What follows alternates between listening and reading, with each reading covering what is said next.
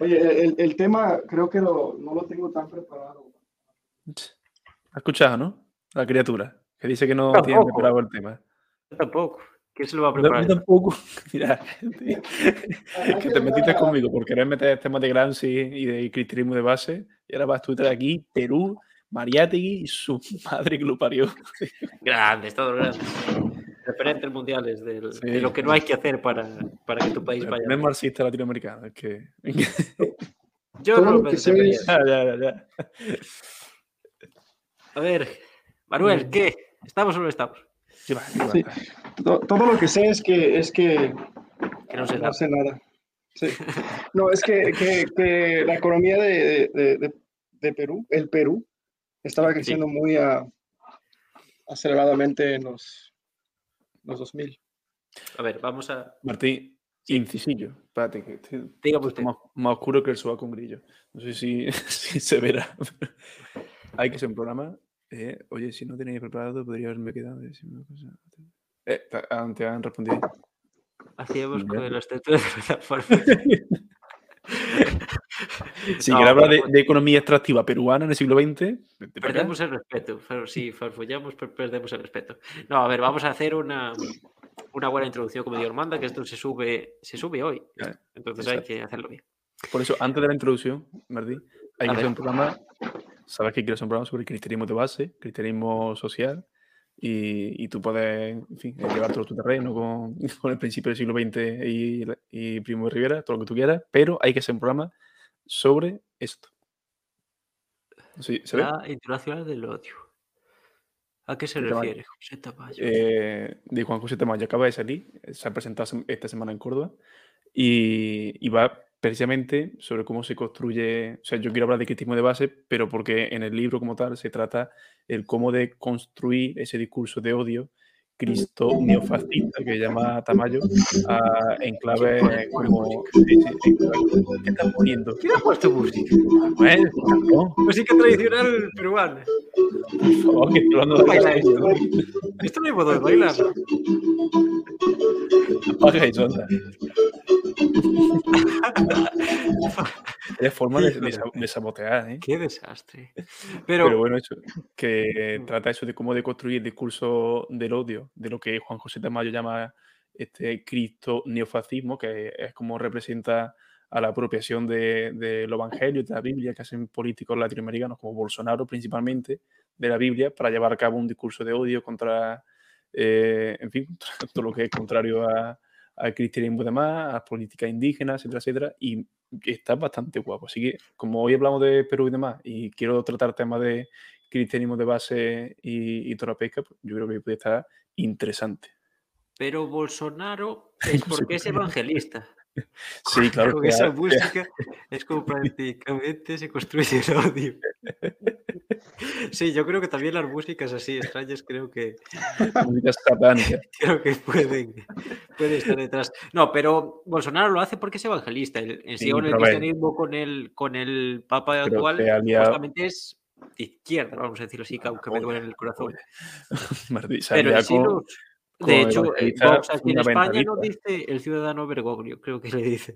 Sí, claro. Ya que está, se alía con, con evangelistas fundamentalistas, que no tienen nada que ver. Entonces el libro trata cómo si nos ponemos puristas y fundamentalistas de verdad, como quien dice, eh, a la hora de interpretar la Sagrada Escritura, eh, se puede desmontar muy fácilmente ese discurso de que, oye, si tan pureta eres, mm, quizás no estás leyendo como quisiera, o sea, como se debiera, mejor dicho, la, la, Biblia en este caso, o también habla del Corán, de la Torá y infinidad de religiones, que no son solo las, las monoteístas más, más relevantes. Entonces, como si nos ponemos serios y hablar de, de quién es más cristiano, quién es más judío, quién es más eh, musulmán, mmm, igual tu discurso se puede desmontar fácilmente. ¿Sabes lo que te digo? ¿Desmontar el cristianismo reaccionario desde el cristianismo? No, el, el cristo neofascismo. O sea, el cristianismo en sentido... Bueno, a ver, es cristianismo reaccionario.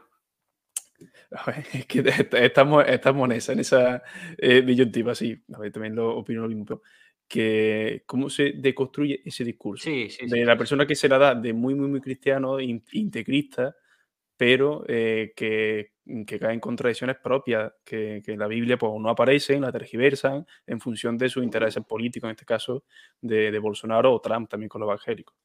¿Cómo se llama, Manuel, este teórico de la que está detrás de Trump?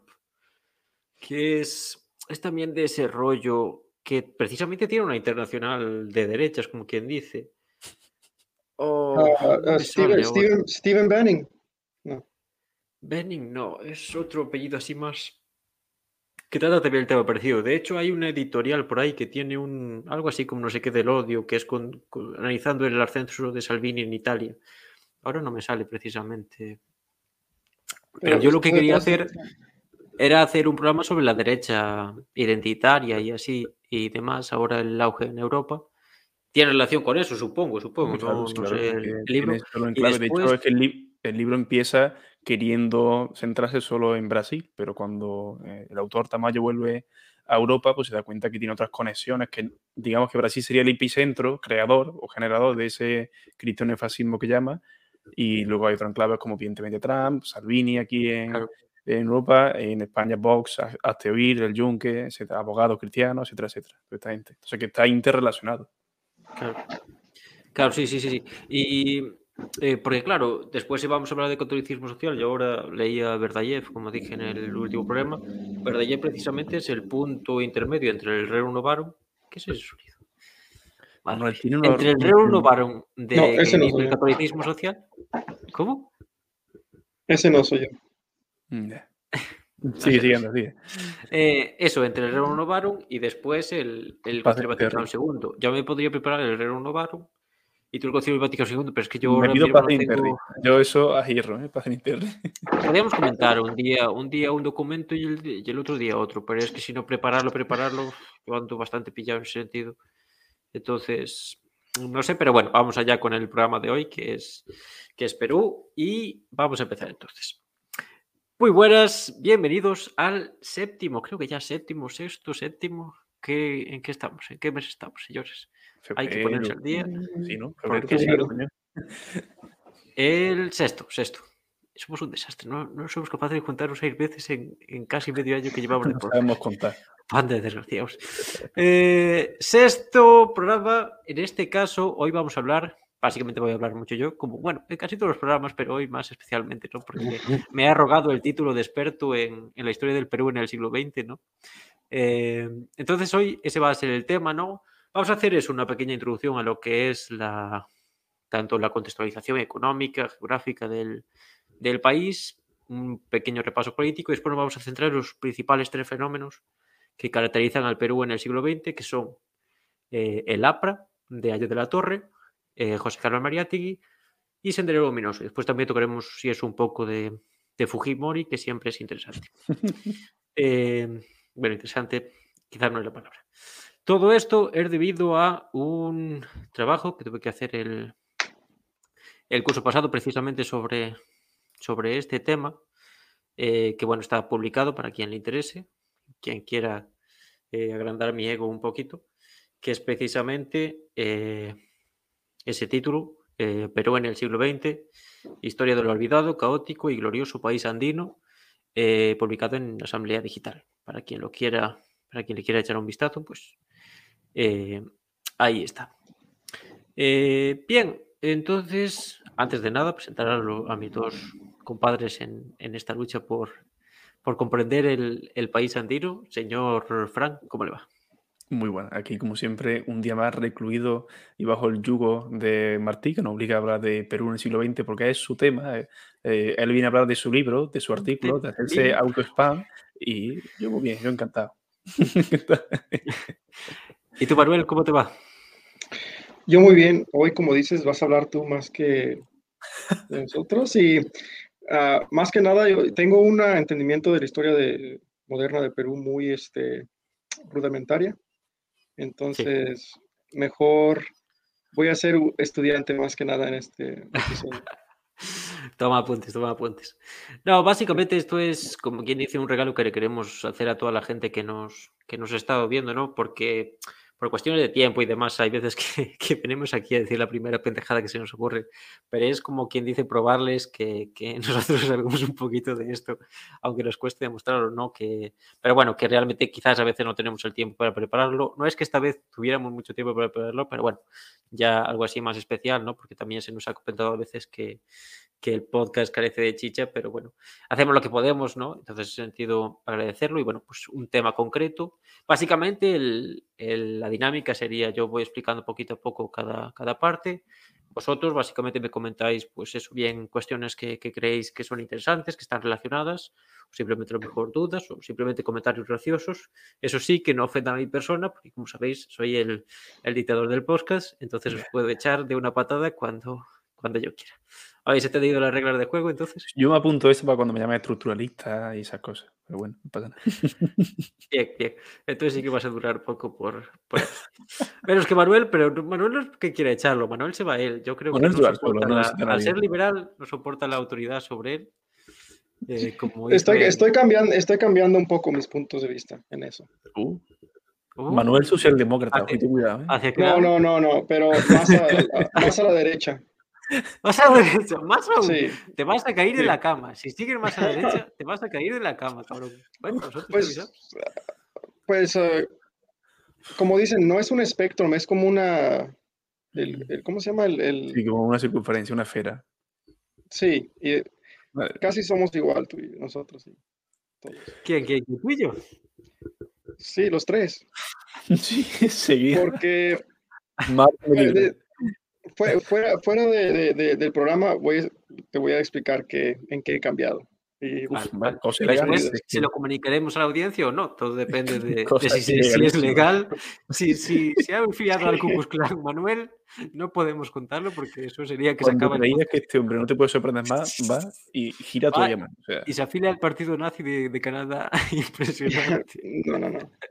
No, no, no es así, pero sí es. de ah, después, después, después, pero bueno, esperemos que, no haya nada, que no haya nada de triple A Argentina ni, ni nada por esto. Eh, bien, pues eh, supongo que toda la gente que escucha esto sabrá situar eh, a, a, Perú en el mapa. Perú es obviamente un país andino que cuenta con, con un pasado pre, precolombino bastante importante, ¿no? Todo nos viene a la cabeza el imperio incaico. Eso, el imperio incaico diría, daría, perdón, daría para hablar un, programa aparte, ¿no? Eh, ya solo los chasquis y, toda esa gran red de, de, caminos que, tenían desarrollado y demás, ¿no? Pero bueno, básicamente se, fundamentaba en la, en la esclavitud, todo eso cambia con la conquista, ¿no? Eh, y bueno, Perú, por su, por su situación, por su relación también con, con lo que es el Pacífico y demás, la ciudad de Lima, Cuzco y demás, eh, son bastante favorecidas por lo que es la, la Cruz Española, se está allí una serie de instituciones, ¿no? Y es una de las últimas áreas en, en continentalmente, ya sacando aparte Cuba, Puerto Rico y demás, en, independizarse, ¿no? Y todo esto marcará la propia, la propia independencia. De hecho, las, las revueltas liberales que se dan en España en el siglo XIX tienen vínculos también con, con, este, con este fenómeno de la independencia, ¿no? Eh, bien, pero nosotros partimos ya del, del Perú independiente, que después pasa por la, por la guerra del Guano contra Chile y contra, y contra Bolivia. Eh, partimos ya de eso, eso ya digo, si lo explicamos hoy sería, estaríamos aquí tres días y, y no explicaría por nada realmente.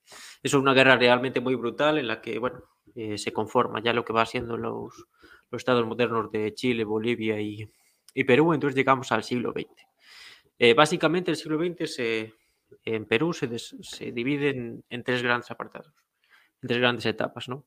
Que sería la, inicialmente la República Aristocrática, que va del 1890 hasta 1930. Eh, posteriormente tenemos un periodo de 1930 a 1960 y otro periodo de 1960 que generalmente es cuando ya se da un, un país propiamente moderno e industrializado, ¿no? hasta la actualidad prácticamente. Bueno, obviamente la, el fin de Sendero Luminoso, porque se podría abrir otra, otra nueva etapa. Un sonido raro ahí.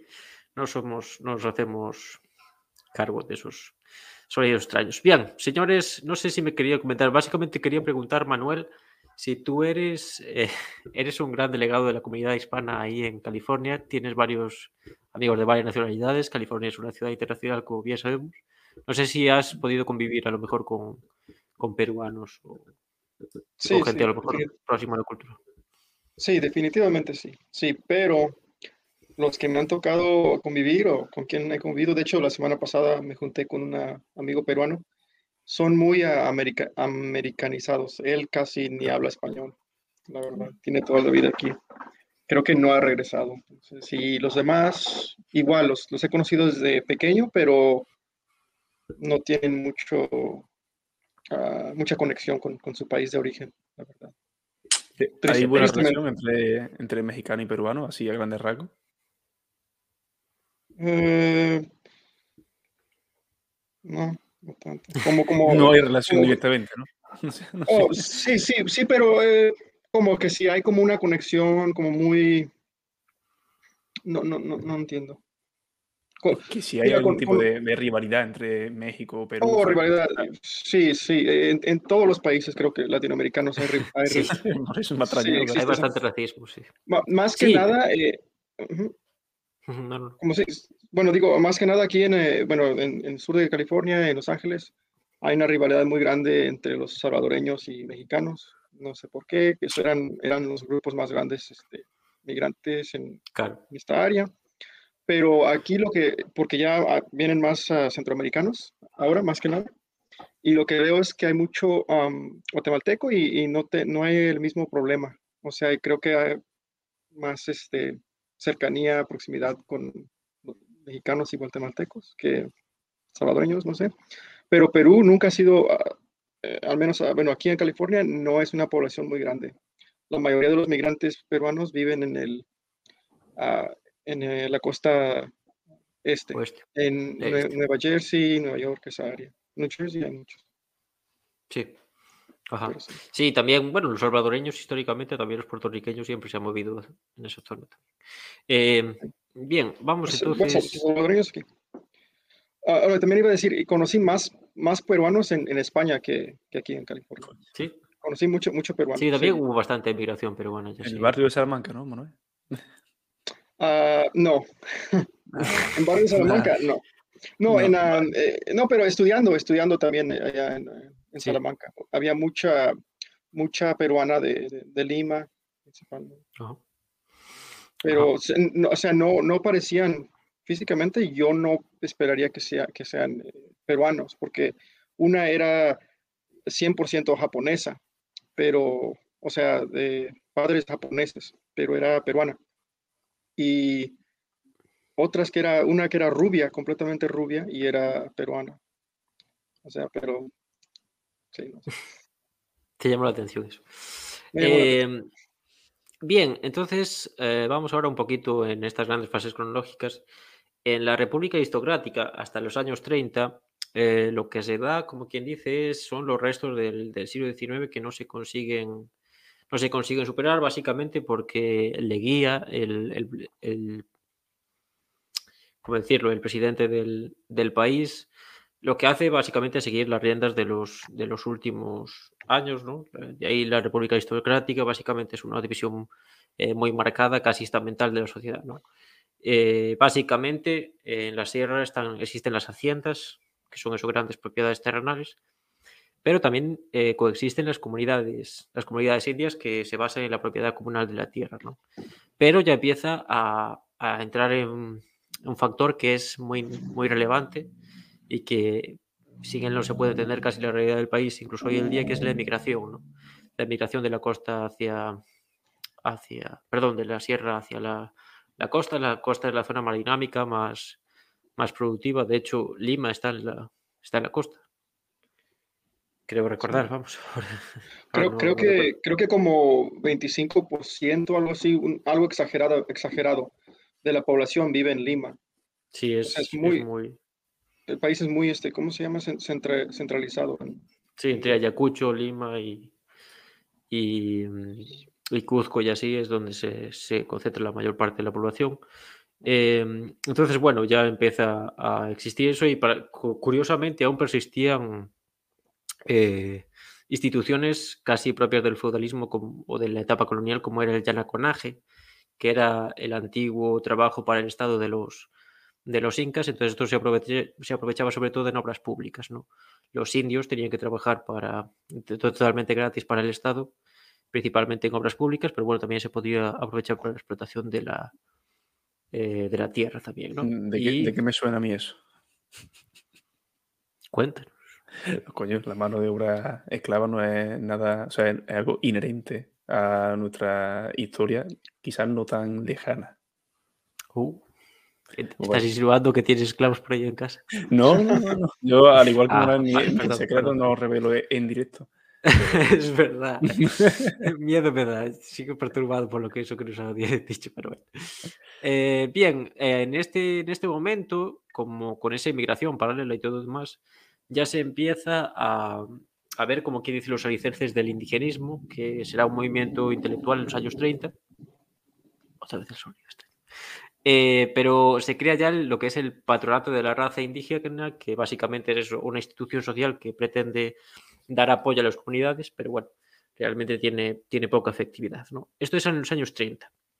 Posteriormente, ya, ya pasado los años 30, hasta la década de los 60, se empieza a ver lo que es el problema de Oriente. ¿no? El problema de Oriente precisamente es eso, el problema de la integración nacional de todas estas eh, poblaciones que existen al margen de la, del Estado peruano y que, como quien dice, no sabe muy bien encuadrarlas, ¿no? ya que eh, su modo de vida tradicional no es viable dentro de la modernización del país, pero no existe eh, eh, nada, ningún otro sector económico además que pueda absorberlos y pueda, como quien dice, nacionalizarlos. ¿no?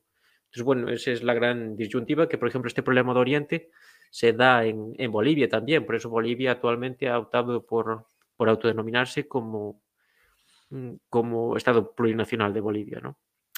Eh, entonces, económicamente nos encontramos con el modelo exportador clásico. ¿no? Lo que se busca es eh, la máxima eficiencia posible dentro de la, de la, explotación para que la exportación sea totalmente económica. ¿no? Esto, por ejemplo, en Centroamérica también es algo muy clásico ¿no? y que obviamente pues lastra mucho la, la, la modernización del país. Eh, en los años 50 ya se, ya se comienza a dar una industrialización que, que obviamente se da en, en, la costa, ¿no? Y también un aumento de la producción por, por la creación de complejos agroindustriales en, en la costa. Em, y también al mismo tiempo se da el, el centro de altos estudios militares, porque claro, eh, precisamente la capa militar suele ser de las más desarrolladas en, en este tipo de países, entonces lo que ya se empieza a ver que esta capa militar no es eh, ajena a la sociedad, entonces quiere tener influencia en ella y básicamente pretende tenerlo a través de la técnica. Entonces esto también se ve, por ejemplo, aquí en España con, con, los tecnócratas, una parte del, franquismo, ¿no? Que precisamente eso pretenden la modernización del país y creen que tendrá una serie de, influencias sociales que harán que el régimen se, se perpetúe, podríamos ver algo, algo así. ¿no?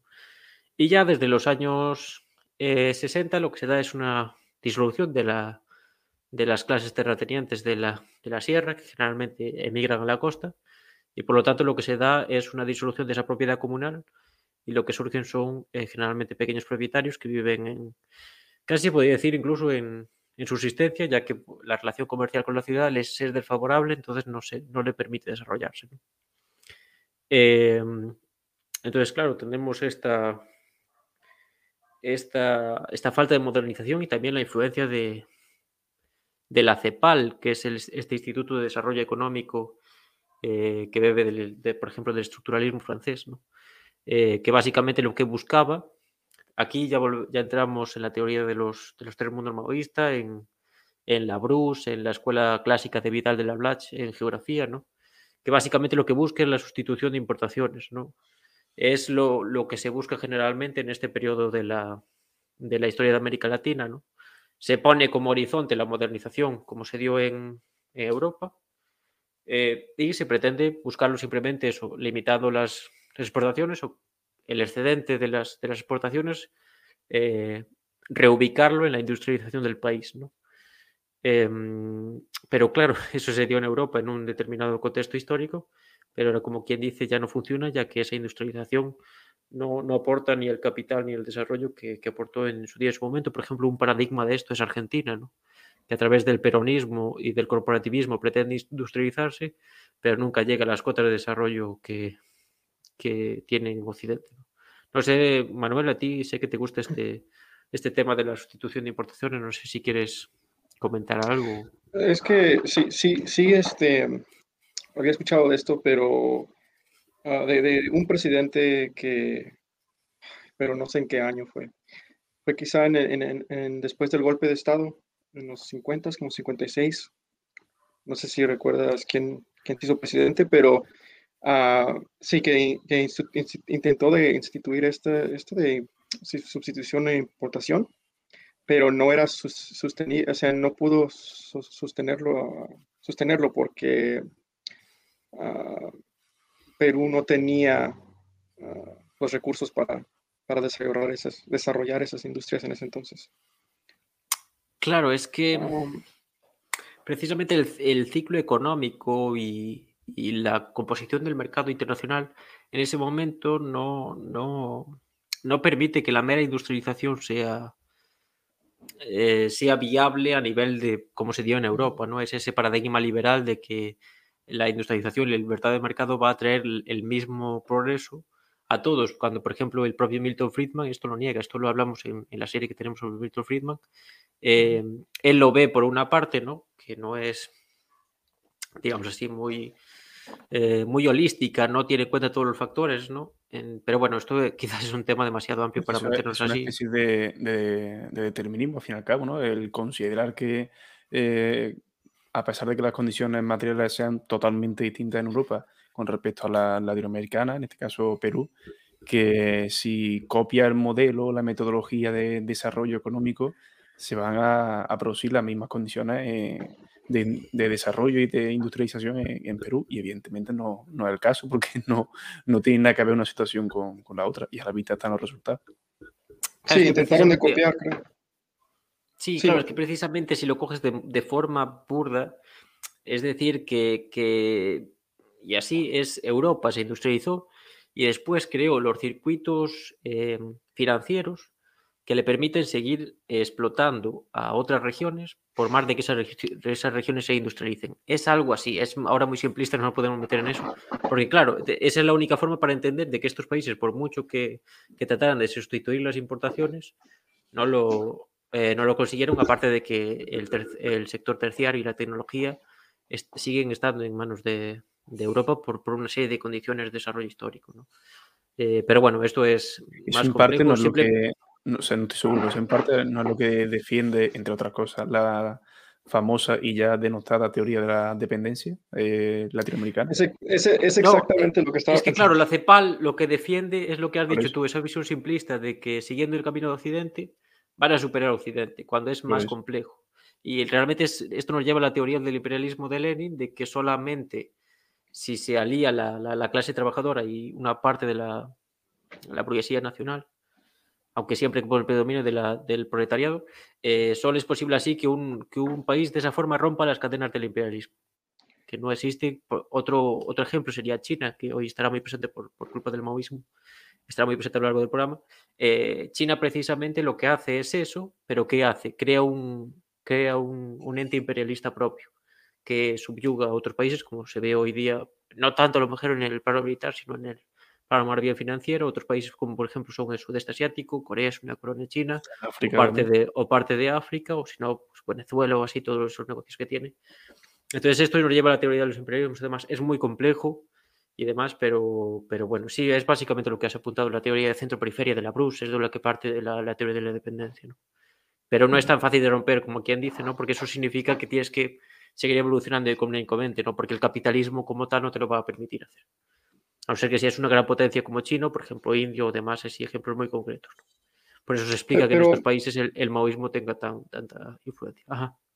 Un, un, problema que, que, que pasó en, Perú, eh, en, Perú fue lo que diría Milton Friedman, su, su error fue este, uh, la inflación. O sea, sacaron muchos préstamos para intentar de industrializarse y causó una inflación de miles de por ciento, no me acuerdo cuánto era.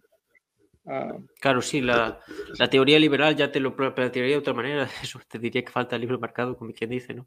Y que el libre. Pero claro, la, la clave es que esa teoría simplista del libre mercado, que incluso Marx al principio también asumía, porque Marx decía que solo los países industrializados se podrían eh, ser socialistas, cuando realmente con, en la práctica demostró que Rusia, porque, porque claro, porque eh, Marx no tenía en cuenta de que el capitalismo llegado a un punto llega a una fase decadente que es el, imperialismo que desarrolla Lenin. ¿no? Es, es una cuestión muy compleja. No, no, luego rectifica.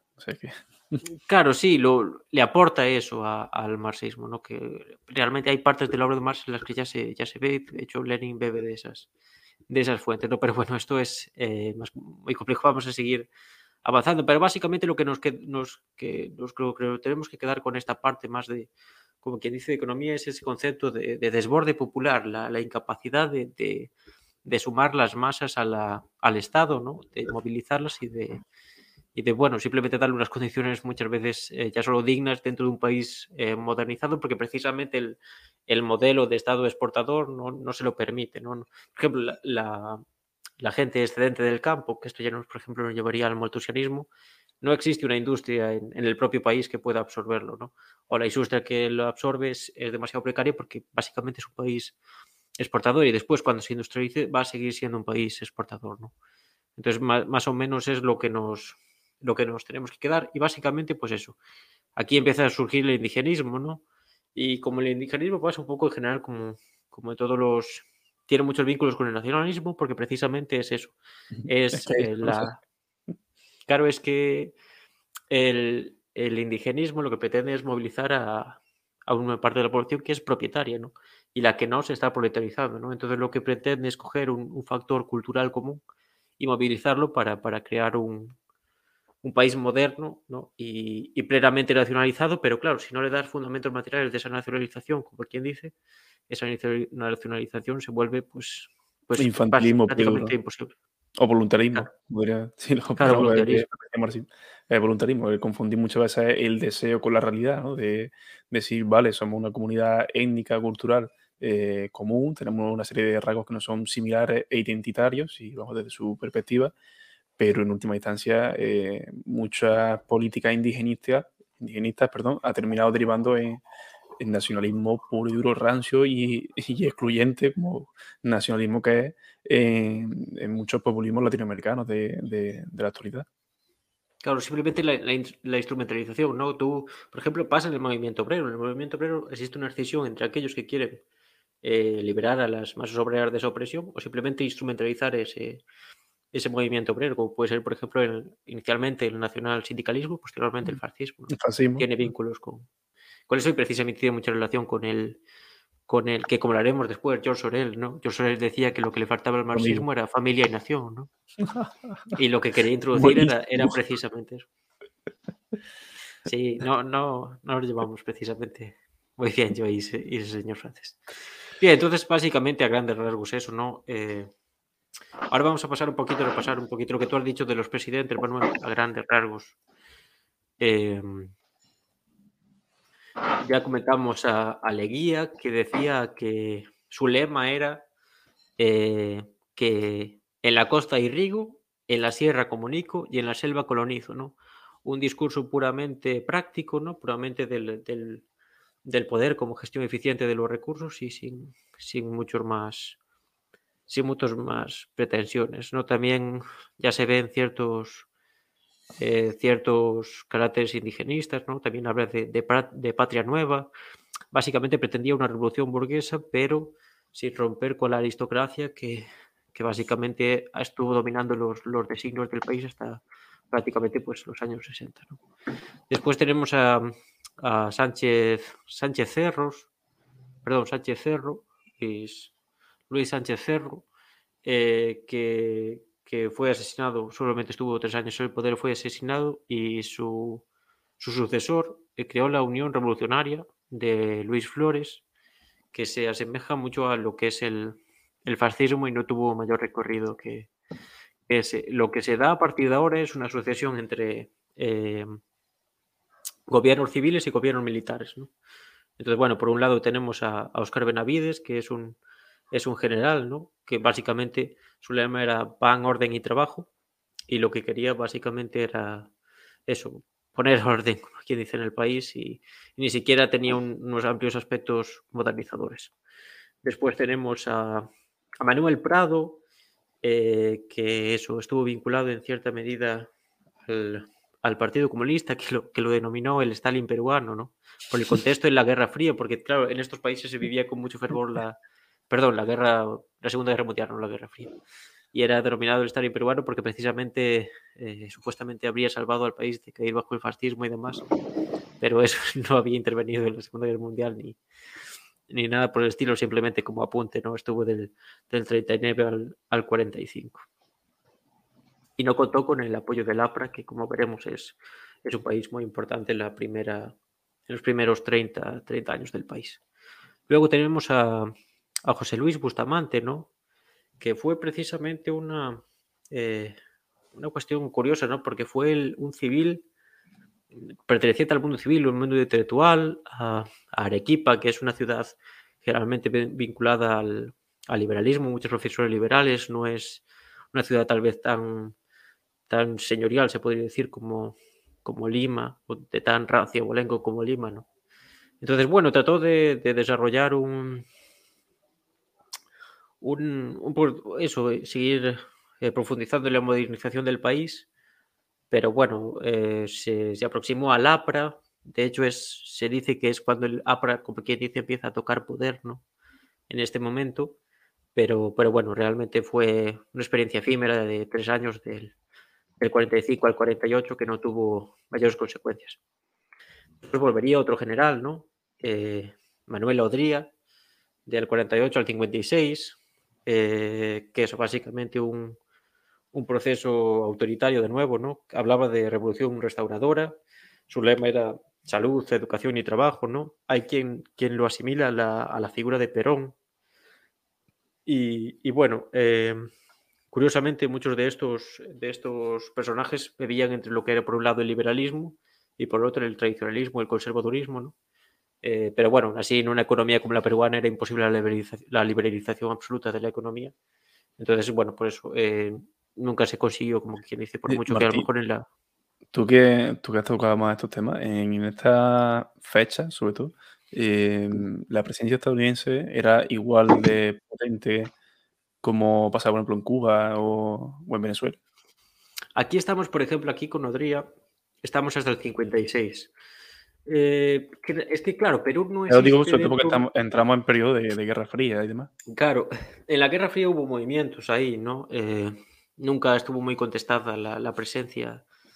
Eh, la presencia norteamericana, ¿no? A lo mejor algún espía nazi se ha, pasado por allí, ¿no?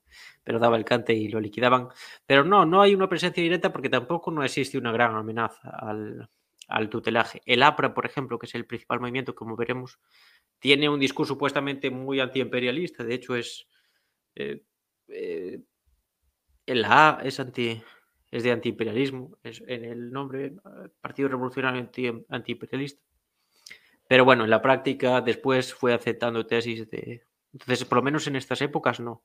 Después en los 70 y así el asesoramiento contra Sendero Luminoso. Aunque bueno, posteriormente cuando Sendero Luminoso se relaciona con el narcotráfico, sí que apoyará a Estados Unidos al Sendero Luminoso porque le interesaba. ¿no? Ya lo veremos, es una cuestión compleja, pero no, en principio no tiene mucha influencia dentro de lo que es. Es un país muy cerrado, es un país con pocas relaciones internacionales. Entonces, en ese sentido, no hay una fuerte presencia porque, como quien dice, casi no hace falta. Aunque, bueno, por ejemplo, la mayoría de las corporaciones, a lo mejor en la costa, sí que eran propiedad estadounidense, pero como nunca existió una amenaza contra ellas, nunca hubo esa, esa fuerte presencia. Por lo menos no la, no la encontré cuando, cuando realicé el trabajo. Ya, ya te digo. Bien. Todo bien, Manuel, ¿tú cómo vas? Bien de salud. Sí, muy bien, muy bien. Sí, eh, estoy, eh, estoy pensando en el, en el ah, actual presidente. Ya sé que esto es del siglo XX, pero sí, el actual presidente Castillo, que no sé qué opinan de él, pero pero sí este, estaba diciendo que no, no quiere, ah, o sea, gente tenía miedo de que iba a convertir a Perú a otro Venezuela. no, de hecho lo veremos que, hay un Alan García que estuvo en los, en los 80, después vuelve. El país está casi al borde del colapso y Venezuela eh, tiene relaciones ahí con, eh, con Perú a nivel de, casi tutelaje, casi de imperialismo, ¿eh? porque Perú de aquella era un... imperialista, me veo. sí, porque precisamente Perú era un país muy débil, con un estado muy debilitado y, y si, y si quiere... Perdón, una, una distracción. Eh, y quiere tener influencia sobre Perú, ¿no? Quiere determinar la economía y demás. Cuando, claro, estamos hablando de, los, años grandes de... Eh, estamos hablando de los años fuertes de Chávez, cuando estaba Lula, cuando esa supuestamente ola, cuando estaba también en, creo que era Paraguay. Krishner. Sí, también Krishner, Lugo, demás. Sí, toda esa ola, como quien dice, de la izquierda, supuestamente izquierda. Eh, era cuando Venezuela era como el país más rico de la región. En ese sí, sí, sí. en ese momento tuvo relaciones, intentó, después ya se cortó, como que dice. Aunque bueno, eh, ahora recientemente en las elecciones se ha vuelto otra vez ese discurso de que suele pasar mucho, ¿no? De cualquier proyecto que se oponga al, a los planes de Estados Unidos se le suele tachar de eso, de que quiere convertir el país en una, en una Venezuela. Es como un poco el fantasma que se, que se pretende agitar. En el caso de Castillo simplemente es que, bueno, el hombre no le da para mucho y no creo que tenga muchos proyectos de, de convertir en Venezuela a nadie. Pero bueno, vamos. Ajá. No, más iba a decir, ¿qué, qué opinas de, de, él, de Castillo? Creo que es mejor la, opinión al final porque está muy relacionado con lo que es eh, más el como, como le dicen en Perú el terroqueo, ¿no? Que es vincular a todas las figuras de izquierda al terrorismo, ¿no? Pero bueno, eh, después lo comentaremos después mejor. Eh, seguimos en, en este después de Odría, es sucedido por Manuel Prado, que, eh, recupera también eh, la esperanza de que el partido aprista sepa dar una salida democrática y, modernizadora al país, pero bueno, realmente no tiene gran éxito. Y después, eh, curiosamente, no se sucede un general, sino que lo sucede Fernando Balaundé Terry, que está relacionado a la, a la derecha una derecha más intelectual, de corte intelectual, que también curiosamente se actúa de, una forma populista, ¿no? Se va a la sierra, se va al campo y allí hace campaña electoral, ¿no? Es muy curioso. Esto después, posteriormente, también lo, hizo, Fujimori.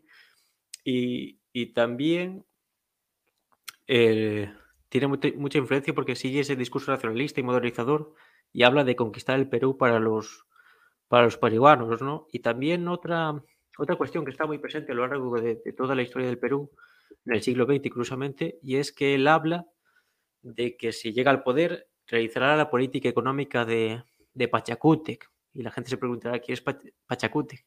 Pachacútec es el, es el noveno Inca, ¿no? Entonces es curioso como Mariátegui, por un lado, diga que es que el imperio incaico era comunista, y por otro, un señor como Balaundé Terry de la derecha, eh, clásica conservadora, diga que va a aplicar la, política de un Inca. ¿no? Esto, estas cuestiones a la referencia del, pasado glorioso incaico es algo que está muy, muy presente. Eh, casi podría decir que hasta el día de hoy, porque Pedro Castillo no sabrá que, fueron los incas y demás, sino seguramente también lo hubiera utilizado en, su discurso político. vale. Eh, después llega. ¿Quería decir algo, Manuel? No. Respetas, respetas la opinión, simplemente. Vale. Eh, después llega una parte que es realmente interesante, que es eh, el golpe de Estado de, Juan Velasco Alvarado. Juan Velasco Alvarado precisamente creo que es lo que comentabas tú antes, porque claro, se suele decir que es un experimento socialista porque realiza una, reforma agraria y demás. Entonces, eh, lo que hace es hablar de revolución desde arriba, precisamente lo que hablamos antes del tecnocratismo, y, lo que habla es que quiere eso, realizar una, una, una revolución, pero bueno, desde, desde el propio poder, ¿no? Son todos militares que dan un golpe de, timón y eh, eh, recibe el apoyo del, Partido Comunista Peruano, ¿no? Básicamente, a grandes rasgos, ¿a qué se podría equiparar este experimento histórico? Pues al, principalmente al naserismo, pero más especialmente al, bueno, naserismo es el general Nasser en, en Egipto, que está muy vinculado a la Unión Soviética de aquellos años de Khrushchev, ¿no?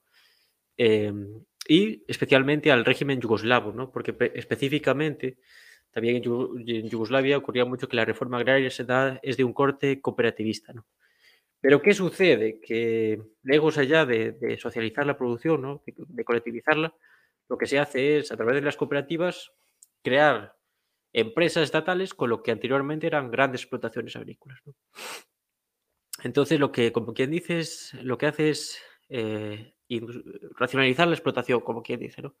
Lo que se hace es eh, dejar la explotación en manos de técnicos y demás, pero claro, al, no reformar la estructura previa y, seguir, eh, seguir permitiendo la, creación de empresas, que es en última instancia lo que eran las cooperativas, lo que hace es eso, que se mantenga la corrupción, la que la producción siga siendo ineficaz, la que muchos campesinos se queden eh, sin tierras o, que se vean abocados a trabajar para la cooperativa y, esto eso suponga la imposición de, determinados patrones de producción que, no les son beneficiosos.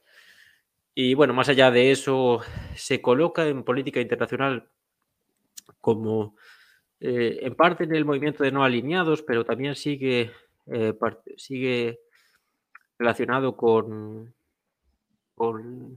instituciones norteamericanas para el desarrollo, ¿no? Es un, es un, caso realmente curioso porque, por ejemplo, la Yugoslavia de Tito también se, también se aproximó a eh, se aproximó a, a, Estados Unidos, ¿no?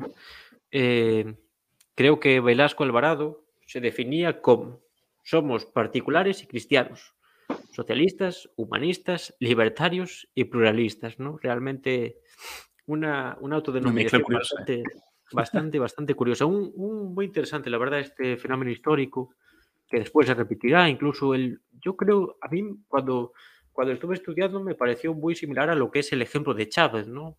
Con la diferencia de que en Perú no se podía nacionalizar el petróleo, que es un gran recurso que, que te permite desarrollar muchos más proyectos que simplemente, pues eso, la reforma agraria y demás, y en un contexto internacional desfavorable, pero a mí me recordó mucho, ¿no? Un discurso nacionalista, un discurso populista, mm, más social, ¿no? Te desarrolla una serie de... También. Cristiano también, sí, porque sí, Chávez también tenía, Chávez y Fidel Castro tenía también esa... Bastante. Evo Morales también, evidentemente, también tenía su pinito cristiano. Eh, Evo Morales fue el que le regaló el crucifijo, colado y martillo al, al Papa Francisco, ¿no? Sí, no sé, no sabía. pensé, que, pensé que Evo Morales, al ser más indigenista, tenía más el rollo de no, no, no. La eh, tradicional. Una, imagen, una imagen buenísima. O sea, buscarla porque eh, o sea, el crucifijo está, está guapo. O sea, porque, porque, tú puedes buscarla. Tú puedes buscarla y la compartimos. Sí, claro. Podrías. tú puedes compartir desde. ¿Puedo compartir yo? Puedes compartir pantalla. Pienso que sí. Si eso las compartimos, que siempre es gracioso ver a Morales haciendo el, loco por ahí. Aquí está. Más la cara del Papa. Eh, Vamos. Eh, ¿puedo, ¿puedo, compartir pantalla, ¿no? Creo que sí. Vale. Ten cuidado de no poner tu tatuaje en la nalga de Zelensky. Eh, importante. ¿Dónde está compartir? Mm, compartir pantalla. Voy a prender el calentón. Qué desastre de hombre. ¿Cómo hacer frío? Eh, ¿Se está viendo ya? no, no se ve. ¿No? Si eso pasa de por el privado. Sí, del paso ya está. Es que tienes que verla. Te paso por el, por el, grupo, ¿vale? Ah, por el grupo. Sí, vale, vale. Porque por aquí no me deja. Ya la tiene. es que... Vale. Eh, Vale, después de, Alvarado, eh, lo que llega es. Mira la imagen. El Papa está como, ¿qué es esto? No tiene desperdicio. vale, vale, es muy buena, hay que compartirla. Oye, ahora. Muy, muy buena, la verdad. Está confundido. No, pero después hay otra imagen en la que se le ve contentillo al Papa, o sea que. Uy, uy. Sí, depende del el ángulo, el momento. Pero quise, sí, sí puedes compartirlo, la imagen. Sí, voy a ver a ver si puedo. A ver. Dios santo. Sí, espera, espera. Espera que lo pongo. Madre mía. Oye, ¿qué, qué pasó con él? Con la. Con, con ese presidente. No, con Evo. Ahí está. Ahí está, Madre mía. La cara. Mira la cara. ¿Pero qué coño? No has entendido nada, hijo mío. Jesús. Bueno, más que el Papa comunista. ¿eh? Jesús. En fin. ¿Qué le vamos a hacer? ¿Dónde está Evo Morales ahora, actualmente? no está presidiendo. Que va, coño, lucharon la. Eh, Pero ahora, ahora, ahora, la Áñez ya se ha ido. Ahora ganó su candidato. El Arce era su candidato. Sí, era su candidato Arce, pero evidentemente no está. No sé si lo llegaron a inhabilitar. ¿En serio? Se, fue a México, ¿no? No estaba en Argentina. No, en Argentina. primero se fue a México y luego creo que no, duró mucho ya. Qué raro que AMLO no, le diera asilo político. sí, le dieron asilo, sí le dieron asilo político. AMLO le dio asilo político. Sí, se fue a México, pero después, eh, no sé qué, se aburrió. Eh, vamos a seguir un poquito y así eh, cerramos un poquito esta parte y ya nos metemos de lleno en la APRA y demás, ¿no? Después lo que llega es eh, Morales Bermúdez, 1975, ya Alvarado y, y demás estaban muy, muy deteriorados su gestión del gobierno. Sí, eh, regresó, regresó el siguiente día después de, de quedarse. sí, sí, sí. ¿Ves? Regresó a Bolivia. el siguiente día. Bien, sí, entonces Morales Bermúdez eh, en el discurso hablaba de que, de que iba a continuar la revolución de, Alvarado, pero bueno, realmente lo que hizo fue mantener el orden público y, dejar que se que volviera un periodo constituyente por medio de elecciones. ¿Quién gana las elecciones en los años 80, posteriormente? De nuevo, Balaunde, Balaunde Terry, eh, sumado al apoyo del Partido Popular creo que era Partido Popular, de Bedoya Reyes. Creo que ese sí, aquí no lo tengo apuntado totalmente. Eh, lo que hace es marcharse las políticas liberales de los Chicago Boys y seguir sin resolver los, principales problemas sociales del país, lo que hace que en este caldo de cultivo surja eh, el sendero luminoso. ¿no? Aquí es donde se dan las condiciones ya anteriormente, sobre todo el, descontento que se da a raíz de, la ineficacia de la reforma de la reforma, reforma agraria de, Alvarado y demás, ¿no? Que realmente Alvarado hubiera aplicado las mismas, no sé, Manuel, ¿de qué te ríes? Hubiera aplicado las mismas, el Sendero Luminoso hubiera aplicado las mismas... Eh, es un desastre, Manuel. Hubiera aplicado las mismas medidas que, que Alvarado, ¿no? Pero curiosamente los, los criticaba y criticaba, le llamaba un gobierno fascista, ¿no? Al Alvarado, que es algo muy recurrente en el maoísmo. Y después, en última instancia, pues hubieran aplicado en, el fondo lo mismo, solo que uno en vez de alabar a Tito hubiera alabado a Mao y a la, la China de los, de los años 50, ¿no? Eh, bien, para un de Terry ya vemos que que empieza también a sufrir los estragos del terrorismo. Entonces, ¿quién llega al poder? Alan García a través del APRA, que el APRA es por fin cuando consigue llegar al poder. Después podremos un meme muy bueno del APRA, que resume a la perfección lo que, lo que es la esencia del APRA. Em, eh, bien, entonces llega Alan García. Alan García se, precisamente es eh, la, los restos que quedan de ese movimiento del, 68 tan fuerte. Estamos hablando del, año 85, así que imaginaos el, nivel de, retraso político, como quien dice que llevaba el país. Entonces eso se alinea como, como nacional, popular, democrático, antiimperialista, eh, se relaciona con, la, con el movimiento de la socialdemocracia europea que estaba eh, fuertemente arraigado en, en, Europa a través de la, principalmente el Partido Socialista Alemán, también se, relaciona con figuras como aquí en España Felipe González, ¿no? Es, es bastante curioso. Tiene de referente Felipe González. Sí, sí, sí, sí. Hay que, hay que más de ¿Quién es Felipe González? Es, es el antecesor de Aznar, ¿no? ¿Cómo? ¿Cómo? Es antecesor de Aznar. Han tenido un sucesor, digo. No, no. Antecesor, es. es el, debería hacerlo, aunque sea al contrario. ¿De, pero... ¿de qué partido era? PSOE. PSOE. PSOE. Y era, es este, no es gallego, ¿verdad? No. No, vamos a no nos van a tocar a nosotros todos los presidentes nefastos del país. Mira, Pedro Sánchez no es gallego. Eh, Aznar no es gallego y Felipe González es gallego. Ah, me confundí con otro. otro. Eh, cuando, cuando las primeras elecciones después de Franco, había uno de, de Galicia, pero se me olvidó su partido. No, estaba Suárez, estaba Fraga. Y. habían como cuatro, ¿no? Pero se me olvidó quién era el gallego. El gallego sería Fraga. Sería Fraga, seguro. ¿Sí? ¿Y qué partido era? ¿Qué partido? Alianza Popular, Es, es, el ah. antecedente al Partido Popular actual. Mm. Pero Felipe González estuvo cuatro legislaturas o algo así. ¿Qué, dijiste? Nada, guapísimo el primer congreso fundacional de Alianza Popular en el que terminan cantando Franco, Franco, Franco. Que bien recogido hasta la portada, sí. Te, paso otra foto de la portada de la ABC en el, en el congreso fundacional de... Evidentemente quien empieza a cantarlo es Fraga. No podía ser menos un ministro. No, pero me importa unos menos de, semejante, semejante padre de la democracia. Sí, perdón, perdón. No era mi, mi intención ofenderlo.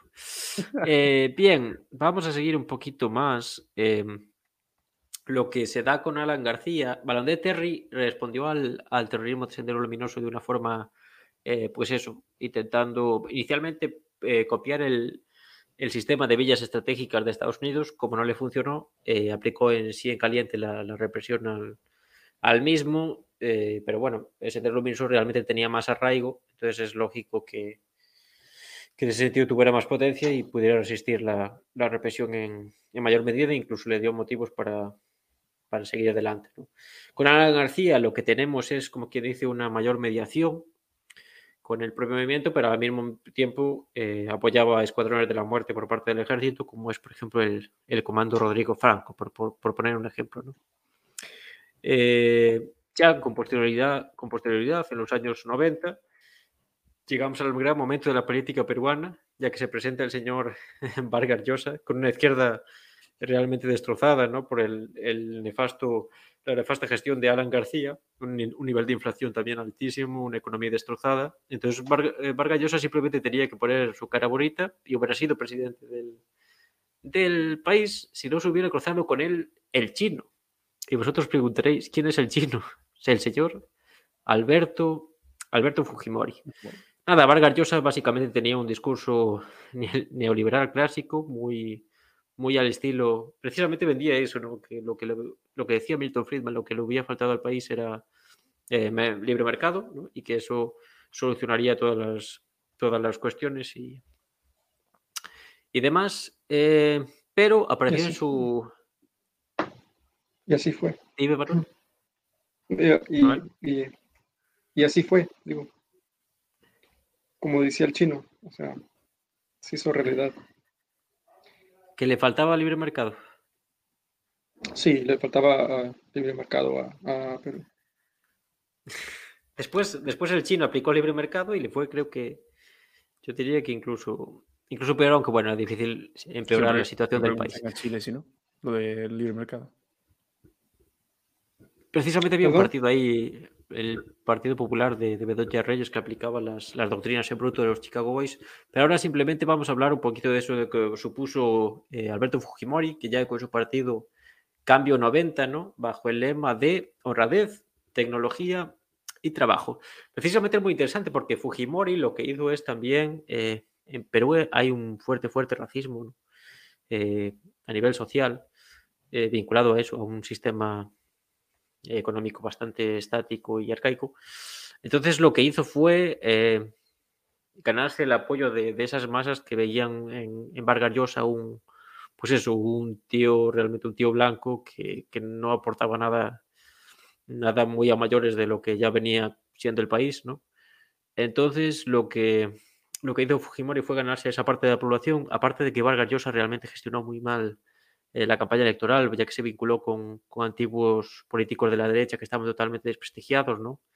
E incluso en la parte final de la campaña, cuando Vargas Llosa vio que Fujimori lo podía superar, lo que hizo fue alimentar un, discurso realmente xenófobo contra, contra Fujimori y esto, pues, como quien dice, fue dispararse en el pie ya de forma definitiva y hizo que, perdiese ante, ante él mismo. Fujimori lo que hará es... Eh, que por cierto, Fujimori también recoge esa, esa visión de la comunidad japonesa en Perú, que es de eso, de, honradez, de disciplina, de trabajo, ¿no? que se asociara, que bueno, había otra parte de la población que por cuestiones de xenofobia también no, veían con muy buenos ojos al, al pobre señor Fujimori. ¿no? Lo que aplicó eh, básicamente fue el Fujishock, ¿no? que fue una medida para intentar eh, frenar la, hiperinflación. Y curiosamente, al acabar de anunciar esto, lo que fue fue exclamar que Dios nos ayude. No, no sé, Fran, si tú te acuerdas, en los momentos casi más críticos de la, de la crisis económica aquí en España, una ministra de Trabajo, no me acuerdo el nombre y casi es mejor que no lo haga, presentó una serie de medidas contra el paro y demás, y lo que hizo al, final fue decir y que la Virgen nos eche un capote. No sé si tú te acuerdas. Ay, señor, no, no, no, creo, no, no, no caigo ahora. a, mí me impresionó bastante, la verdad. Desde que ya me empezaba a meter en el mundo político y, dije, Jesús, si tiene que venir la Virgen a salvar esto, es que la cosa no anda muy bien. No, yo le voy a preguntar, yo voy a decir eso, que en la época. Ay, Fátima Bañez, ¿puede, puede que sea? Puede ser, no sé. Bueno, el caso la ministra de Economía del, del, PP de Rajoy, de la primera legislatura. Que eh, en este caso ya sí está presidente de Estados Unidos, ¿no? Con la llegada de, de, Fujimori, y ya no solo de Estados Unidos, sino todo lo que trae atrás Estados Unidos, que es el FMI y toda la pesca. Entonces, aquí claro, sí, el, el, FMI principalmente. Eh, sí, es lo que hace Fujimori es aplicar... De, del Shock, me encanta. Claro, aplicar las, aplicar las recetas, ¿no? Del, del Fondo Monetario Internacional, que es su liberalización de la economía, ya que se trata de paliar la hiperinflación. Es cierto, este, este plan funcionó, pero lo que se hizo fue endeudar al país hasta unos límites pues, eh, prácticamente inmensos. Traigo aquí un pequeño, un pequeño recorte de una noticia que a mí me llamó la, que bueno, estuvo asesorado precisamente por Hernando de Soto, que eso precisamente bebe de la escuela de Chicago y demás, ¿no? y, sigue la línea de lo que se denomina el consenso de Washington. Esto a lo mejor Manuel nos puede explicar un poquito más de estas cuestiones más financieras y demás. Y, solo por un acaso curioso, ¿no? Em, cuando una, empresa española compró Entel Perú, que era una telefónica, por la friolera de 2.002 millones de dólares, la prensa dijo que lo que había pasado era que se había devuelto el rescate de Atahualpa que fue este, una gran cantidad de oro que los, que los incas le proporcionaron a los españoles, a mí me parece bastante, bastante ridículo porque eh, la, empresa nacional fue privatizada por una cantidad que, bueno, puede ser muy tal, pero de catalogarlo como la devolución del rescate de Atahualpa, pues bueno, no pasa de, de mero servilismo político, como quien dice, ¿no?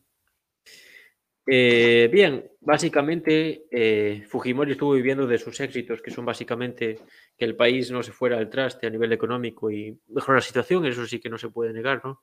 No sé si lo achacaría tanto a, la liberalización de la economía, que no hizo ningún milagro, simplemente mejoró la situación, ya que, bueno, la situación de por sí ya era bastante mala. Lo difícil casi era empeorarla, ¿no? Yo creo que Alan García estaba en su casa intentando todos los días empeorar la situación, pero no, no daba con los métodos porque ya no había mucho más de qué sacar y básicamente también la disolución de, Sendero Luminoso, ya que Sendero Luminoso, como veremos después, pasa a la ofensiva, como quien dice, que es llevar la, guerra a la ciudad, a Lima, y esto le supone un, gran revés y es apresado su máximo líder, el dios del maoísmo. Entonces, claro, esto hace que se desintegre toda la organización.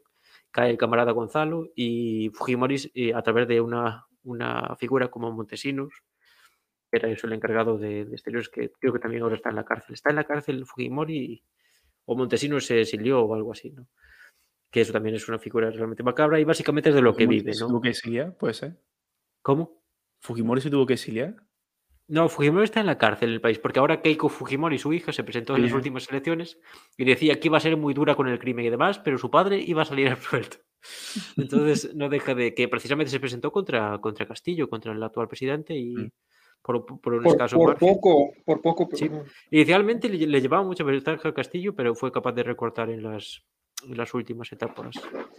Keiko Fujimori, para que veamos que el nombre de Fujimori aún sigue teniendo tirada, a pesar de, lo que se robó el cabrón. Aquí precisamente tenemos una imagen del señor Fujimori, a ver si la puedo poner.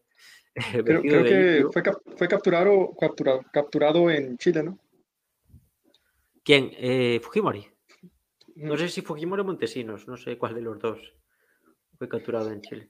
Y actualmente todos los expresidentes de, de, Perú tienen ah, cargos en su contra de corrupción. Sí, es una, es una locura. Aquí tenemos al señor Fujimori vestido de indio y es muy curioso porque en la campaña electoral lo que hacía era subirse a un tractor, ir por el campo. También copiaba la, la, estrategia de Balón de Terry y se iba al campo a, a hacer la campaña electoral, pues subido en el tractor como si fuera un campesino de por allí, realmente.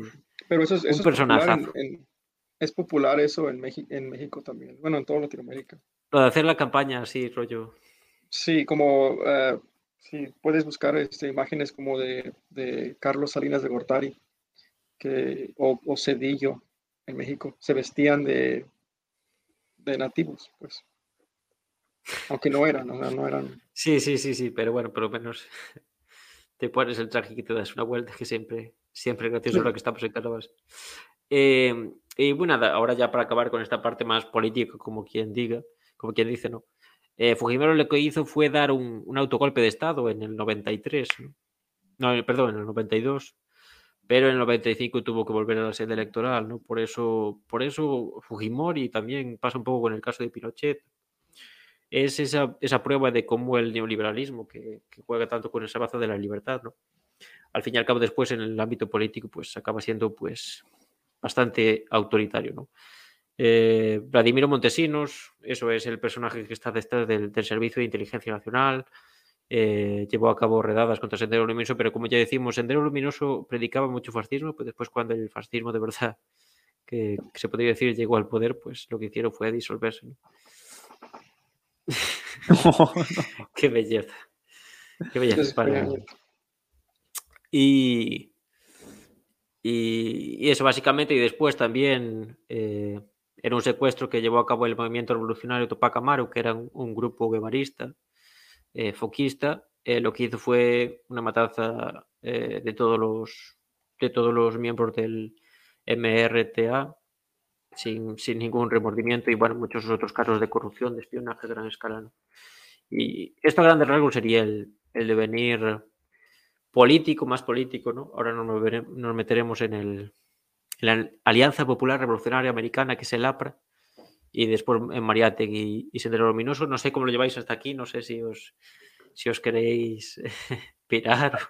A mí, a mí o sea, el 91% de lo que ha dicho me viene de nueva, evidentemente, porque mm, de, del Perú, evidentemente, no, no sé más allá de lo que se puede tratar en la contemporaneidad ahora mismo.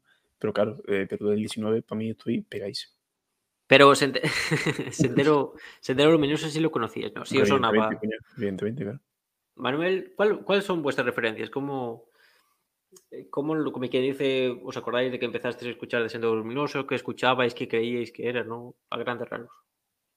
Yo la primera que escuché de Sendero Luminoso fue en primer de carrera, en la asignatura de Antropología Social, a la hora de, bueno, se está tratando antropología de las religiones y demás, y se citó el Sendero Luminoso como, como lo que terminó siendo, ¿no? Como una deriva, una mala interpretación de, de esa teología de la liberación, también lleva muchas veces hasta extremos Mm, que no tienen nada que ver, evidentemente, con la verdadera teología de la, de la liberación y eh, derivando lo que, lo que se está comentando, ¿no? o lo que se considera como un grupo armado, un grupo terrorista. Yo, yo incluso en algunas partes del artículo lo denomino como una secta. Porque claro. la, la, forma de comportarse era... Manuel, no sé tú que, cómo entraste en contacto con Sendero Luminoso y demás, que, ¿Cómo suena eso? Eh? ¿Cómo, entraste ya, ya, sobre todo cuando antes dijo que estaba cambiando de ideas, ¿te imaginas? Eh, por eso te iba a decir, igual tiene que ver con eso. Se hace guevarista o algo así, sería la hostia. No, lo, lo mismo, ya tiene tiempo que, ya ni me acuerdo en qué, una clase de, donde enseñaba un profesor comunista, básicamente. Ah, todos. Y hablaba de, sí, casi todos. Pero, pero, era pro Sendero Luminoso. era pro Sendero uh, yo creo que sí, posiblemente. Entonces no era comunista, ya te lo digo.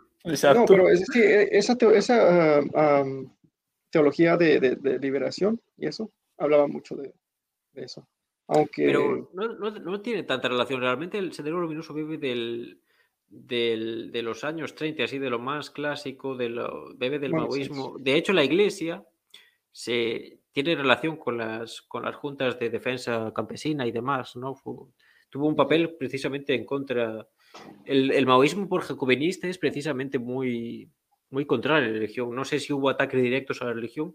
Tú lo has mencionado, Manuel, que, que China hoy día es uno de los pocos estados ateos como tal que existen, ¿no? La, la cuestión del Nepal y todo eso, ¿no? De Nepal, claro, sentido... Tibet. perdón, Tibet, sí. Sí, el oh. Tibet, perdón. Bueno, en Nepal pasó algo parecido, no sé exactamente. Sí, pero. Sí, oh, sí, sí, cierto, Sí. El Tibet, sí. Eh, bien, antes de meternos con el APRA, os vosotros preguntéis, ¿qué diablos es eso del APRA? ¿Para qué están los memes? Para divulgar y para entender. Entonces aquí os voy a poner un, un pequeño meme que a mí me gustó mucho cuando lo encontré. Lo encontré de casualidad, pero que, creo que define muy bien lo que, lo que es el APRA. No sé si se ve. un carajo. Vaya despliegue de, de medio, ¿eh? ¿Alguien podría, ¿Alguien podría leerlo de los dos? 94 años, ¿cuándo, muere, ¿cuándo morirá el APRA? El APRA nunca no, muere. Arriba, arriba, arriba. Empieza por aquí. ¿Cuántos años? Ah, joder, ah. qué calidad de meme. No me esperaba otro... El meme es. ¿En, qué, páginas te metes para que te salgan este tipo de cosas? Me salió en Google Imágenes, no sé por qué. El meme es. ¿Cuántos años tiene el APRA? 94 años. Y sale un señor normal con la cara normal. Después, ¿cuándo morirá el APRA? Y Google respuesta le responde: El APRA nunca muere. Y el señor se echa a llorar porque, bueno, es bastante. Bastante desgracia ya para el país. ¿no? Un meme bastante. Bastante divertido. Bien, pues vamos allá entonces. Em, vamos entonces con, lo que sería la Alianza Popular Revolucionaria Americana, un nombre muy amplio y muy pomposo como le gusta a nuestro camarada eh, Manuel. es broma. Me gustan los nombres cortos. Sí, cortos y concisos. Partido nazi, sí, Cucus Clan. Maldito loco. Estás Estás en. Nazi, Lucas Clan. Estás loco. Vale, eh, se ve ahora aquí. Sí, se ve. Este es como que dice una presentación que, se, que utilicé en su día y nos vamos a servir. Este sería el señor eh, Aya de la Torre, que es el fundador espiritual. Este es el símbolo del partido, el del APRA. Y esto es la bandera panamericana que defiende el panamericanismo, la asociación de, nuestra América, de la América Grande, ¿no?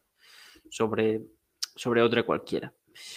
Eh, bien, bien, de la Torre es, un, fenómeno bastante curioso, ¿no? porque eh, es la aplicación un poco de, la, de cómo inicialmente la socialdemocracia eh, en estos países va derivando, va derivando y acaba casi en una especie de nacionalsocialismo o algo por el estilo, ¿no?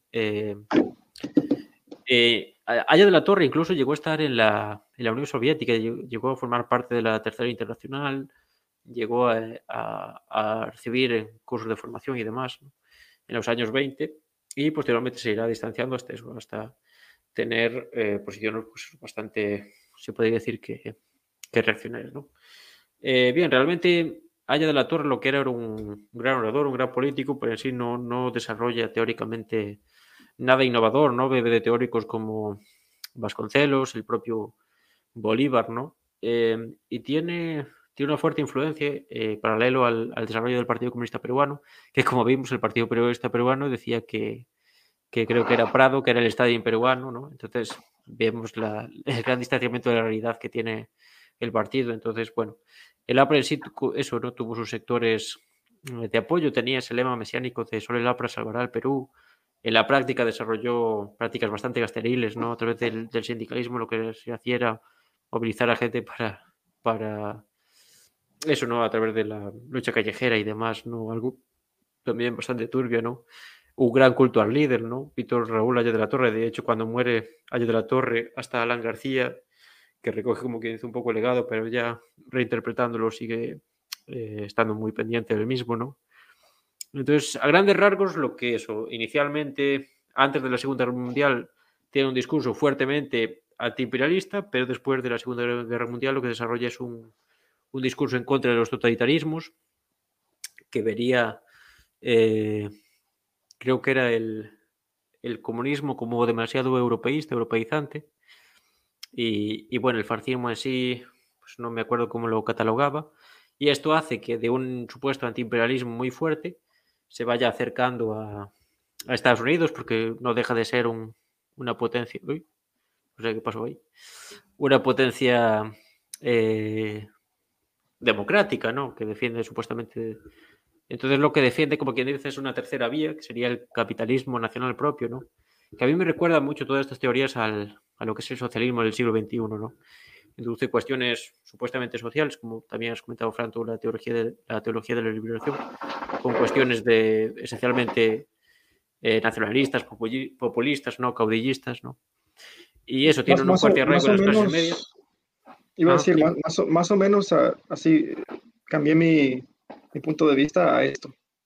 Capitalismo nacional, puedes decir. Después. Sí, esperemos que, que salgas pronto de esas sectas extrañas. Eh, bien, cuenta con, un apoyo entre las clases medias, eh, eh, parte de los de los parte de la aristocracia obrera, sectores más liberales, ¿no? Y básicamente su, su teoría gira en torno al. no sé qué.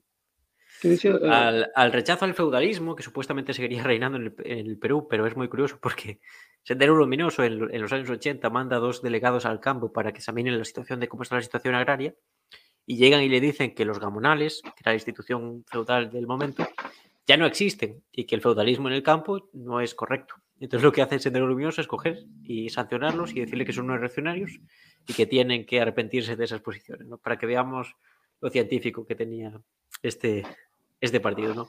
Pero eso, precisamente lo que, lo que me llama la atención también es con, junto a Mariátegui, que tienen esa fijación, esa crítica en lo que es el feudalismo y también al colonialismo español, ¿no? Cuando lo que te hace preguntar es si realmente en los años 30 del siglo XX ese colonialismo español sigue tan vigente o si por la contra estaba más vigente el, el norteamericano. ¿Qué decías, Frank? Sí, eso que a esa altura de la película como que ya no, no hay por dónde cogerlo, tío. Yo lo siento mucho, pero evidentemente eh, el factor colonial de España en toda Latinoamérica pues tuvo su, su, consecuencias, pero mm, a la altura, como digo, de la película que estamos ya, yo me preocuparía más por tener de vecinos a Estados Unidos con una economía tan extractiva y, y que se aprovecha de los recursos naturales de quien les rodea y, no, tan, no tiene por qué estar tan cercano para que eso sea así, que no de, de que Cristóbal Colón vino contra partido a Latinoamérica. O sea, que joder. Claro, que, que tiene, un, tiene un sentido también muy nacionalista, ¿no? Porque eh. lo que ellos defienden es que existía un desarrollo eh, que se estaba dando en el Imperio Incaico, pero lo que hacen los españoles es cortarlo, cuando realmente lo que hacen los españoles es, es pues eso, continuarlo, ¿no? Ah, de una forma, de otra, ¿no? Pero quieras que no, el, feudalismo que introdujeron los españoles, pues en ciertos en la mayoría de los aspectos era un factor de progreso frente al esclavismo de la mayoría de los de los pueblos de los imperios o, incluso aquellas zonas más, más menos evolucionadas del continente que ni siquiera habían llegado al, factor de al factor del esclavismo, ¿no? Para, para apuntarlo en ese sentido, ¿no? Y, y bueno, en, su evolución, ya en la parte final del, desarrollo teórico del APRA, llega a admirar al Kuomintang, que es el Partido Nacional Popular Chino, que es la oposición al... ¿Cómo? Lo que digo, que ya me jodería el viraje del colega, ¿no? Para terminar idolatrando algo como el Kuomintang. Sí, el Kuomintang y, y, también mucha influencia, como ya dijimos, de Vasconcelos de la, de la Revolución Mexicana, que realmente es muy interesante introducirse a la Revolución Mexicana porque es paralelamente a los, es paralela a la soviética y precisamente la influencia que aún hoy día, y por ejemplo en experiencias como la cubana, tiene precisamente ese, ese sindicalismo nacional, ese nacional sindicalismo que supuso la, la, revolución mexicana, ¿no? Es, realmente paradigmático y como aún hoy día sigue teniendo... Bueno, que lo que has comentado de España, Fran, en el fondo hoy día también se le echa mucho...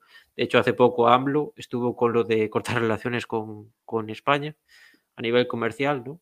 Y, perdón, a nivel entonces, eso, diciendo que los, el mayor problema que tiene México es que tiene relaciones con, España, que sí, yo, lo, yo creo que sí, que las eh, empresas españolas que están allí, igual que en Colombia, igual que en otros países, no le hacen ningún bien al país, ¿no? Pero simplemente cortar relaciones con eso no va a solucionar el, problema de la corrupción. Yo, yo, creo que sí, sí, este, tienen, sí tienen algo positivo las compañías españolas en Latinoamérica. Pero tú ya hemos visto que te aproxima mucho al, al nacional sindicalismo y eso no, nos gusta mucho. Eh, bien, iba, a este iba, a decirle, iba a decirle a Fran rápidamente que, que, yo creo que en unos 500 años vamos a seguir quejándonos. Ah, claro, es, claro, es un sí, nacionalista. Eso, yo creo que ya es casi que inherente, va a seguir, va a seguir estando, pues, forma parte ya del discurso casi que identitario de, de esta gente y, y, no nos engañemos tampoco, es una herramienta bastante útil en periodo electoral. Raro el momento en el que no aparezca eh, el discurso del perdón o del arrepentimiento y yo creo que son más, hablando en plata, más tontos quienes pican, quienes caen en ese discursito como mm, buena parte de la derecha en decir, no, tengo que decir perdón, no tengo por qué pedir perdón. Pero es que, tío, está volviendo a caer en lo de siempre y es la pescadilla que se muerde la cola. Horrible. Sí, están los dos con lo mismo y al final los, los problemas de verdad no se resuelven. ¿no? Es, no. pero ojalá nos, da, nos dé más vergüenza en Latinoamérica este, echarle la culpa a, España por todos los problemas. ¿A ti, no te da vergüenza, verdad, Manuel? No, para nada. Un sinvergüenza. No, no, yo, yo, no, yo no culpo a España de nada, de nada, de hecho, o sea, para nada. España fue saqueada muchas veces, igual que todos los países. Es un grande, Manuel. Sí, o no, todos, todos, todos, los países, ¿no? todos los países. Ay, Manuel, te queremos, Manuel. Solo, solo queremos que sepas eso. Eh, bien, para acabar, simplemente con el APRA y meternos ya en, en materia. Eh, una de las tesis que a mí más me resultaron interesantes es que precisamente fenómenos como Sendero Luminoso, el maoísmo, el foquismo, ¿no? Lo que, y aquí en España, por ejemplo, pasa con el, el PSOE y el anarquismo, es esa tesis de, reacción, ¿no? De, de, ante el reformismo inoperante de un partido que dice representar una parte de, de, eso, por ejemplo, de los trabajadores o así, ¿no? Que como eso acaba generando un rechazo frontal a los mismos y acaba eh, haciendo que, que, se abracen alternativas, pues es eh, realmente esotéricas, muy idealistas, ¿no? Y, muy radicales en principio, pero que después no lo serán, en la práctica no lo, serán tanto. Bien, vamos ahora a meternos en, el pensamiento de José Carlos Mariatti, como bien dijo Frank, se suele denominar que es el primer eh, marxista latinoamericano, pero bueno, tristemente yo creo que esto es bastante erróneo, ya que, bueno, su principal obra, que es Siete ensayos de interpretación de la, de la realidad peruana, abundan más eh, referencias a gente como George Sorel, Benedetto Croce, Evelio Gentile, Henry Berson, Ramiro de Maeztu, ¿no? Gentile fue el que hizo la eh, reforma educativa en Italia. ¿Cómo? Gentile, el mismo Gentile que hizo la reforma educativa en Italia. Pues, pues no sé, pero es que no, que Gramsci tiene un artículo criticando, hablando de cultura popular y demás, criticando la, reforma educativa de Paolo Gentile, creo que era, el nombre. Puede ser, puede ser. Sí, seguramente. Tienen, sí, son los dos teóricos italianos del, del momento liberalista, digo, liberales. Eh, y claro, ¿por qué se dice que, que Mariatti es el primer marxista? Giovanni Gentile, perdón. Ah, Giovanni Gentile. Yo, como dije, yo no me acuerdo. Feicista, por cierto, evidentemente. Sí, tristemente.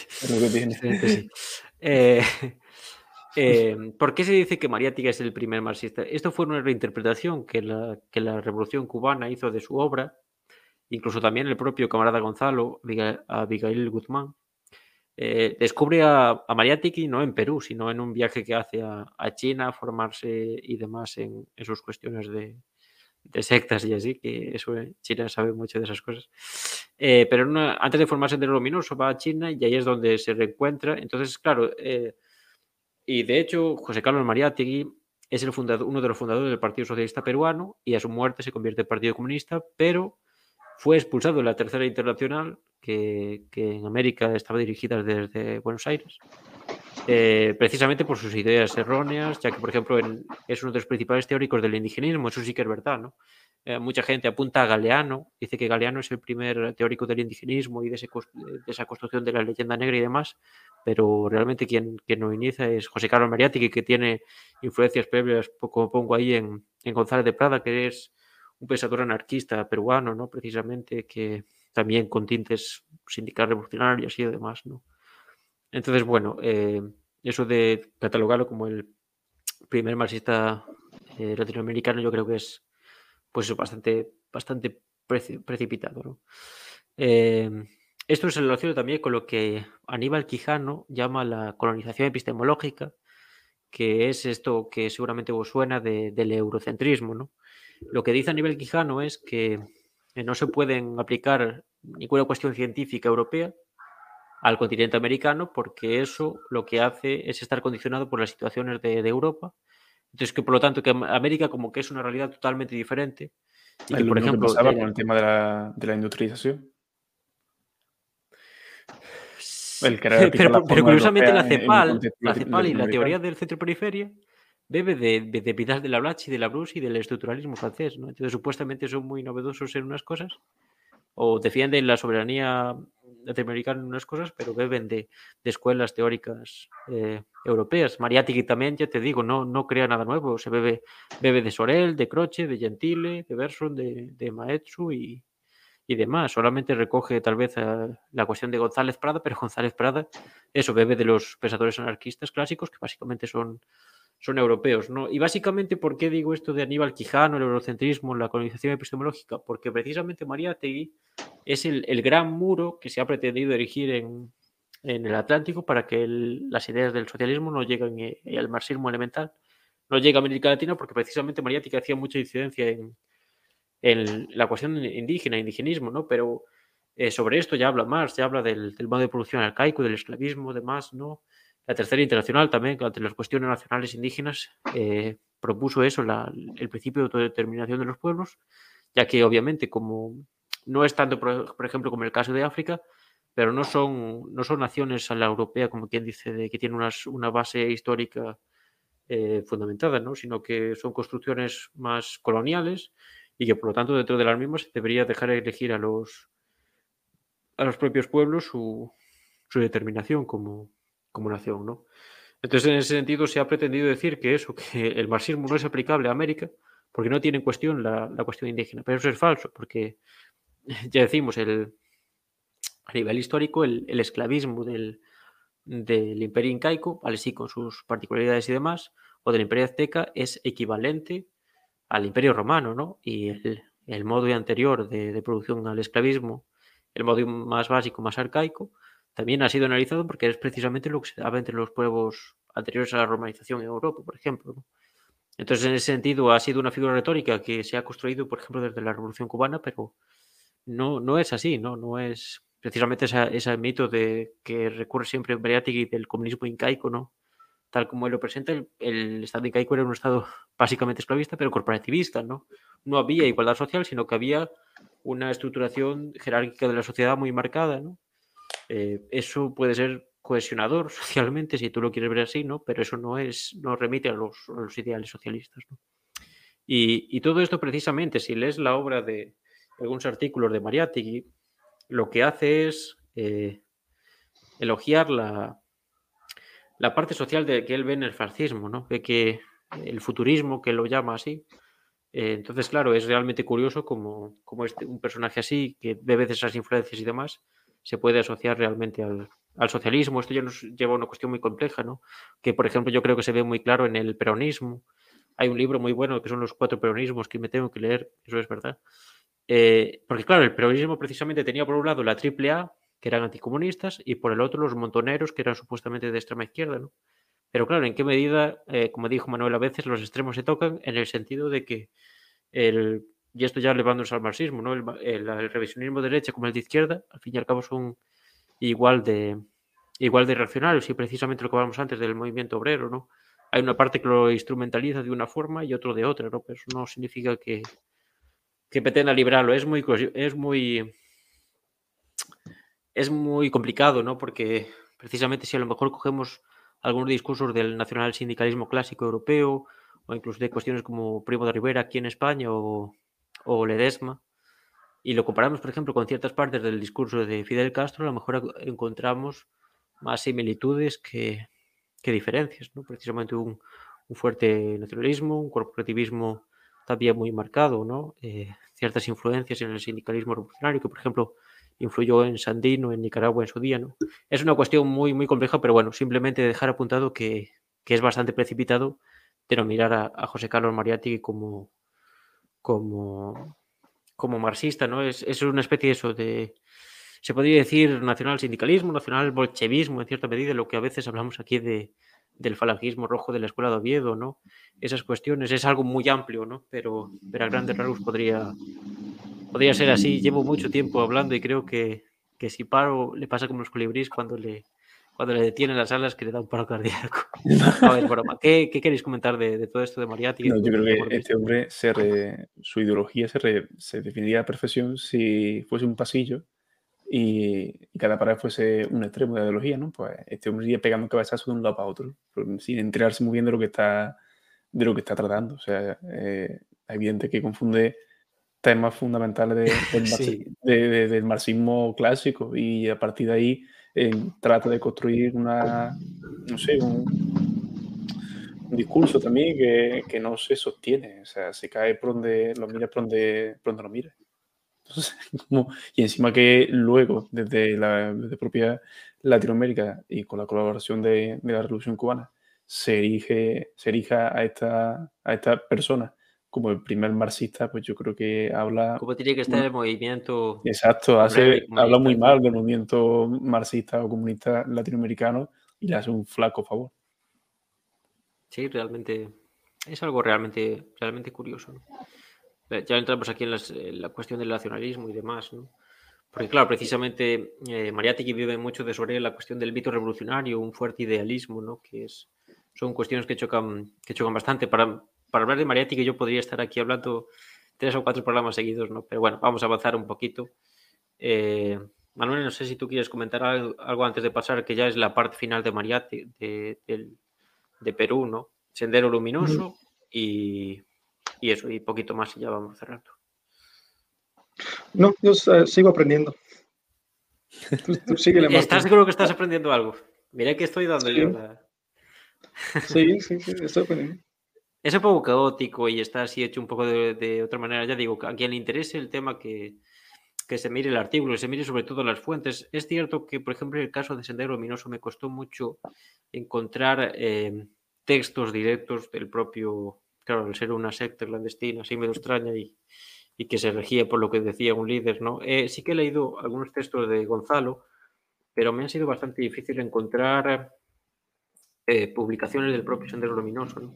Aunque bueno, en general van en la misma retórica que, la mayoría de, grupos maoístas, ¿no? Pero en ese sentido sí que todas las, fuentes que pongo al final son más análisis secundarios, entonces yo lo que hago es aprovechar lo, lo que se cita en esas en esas fuentes y como quien dice hacer mi, propio análisis. Pero bueno, si le interesa a la gente. Desfrustrado, eh, ocultista, intelectualote. Oído, cuidado, ¿eh?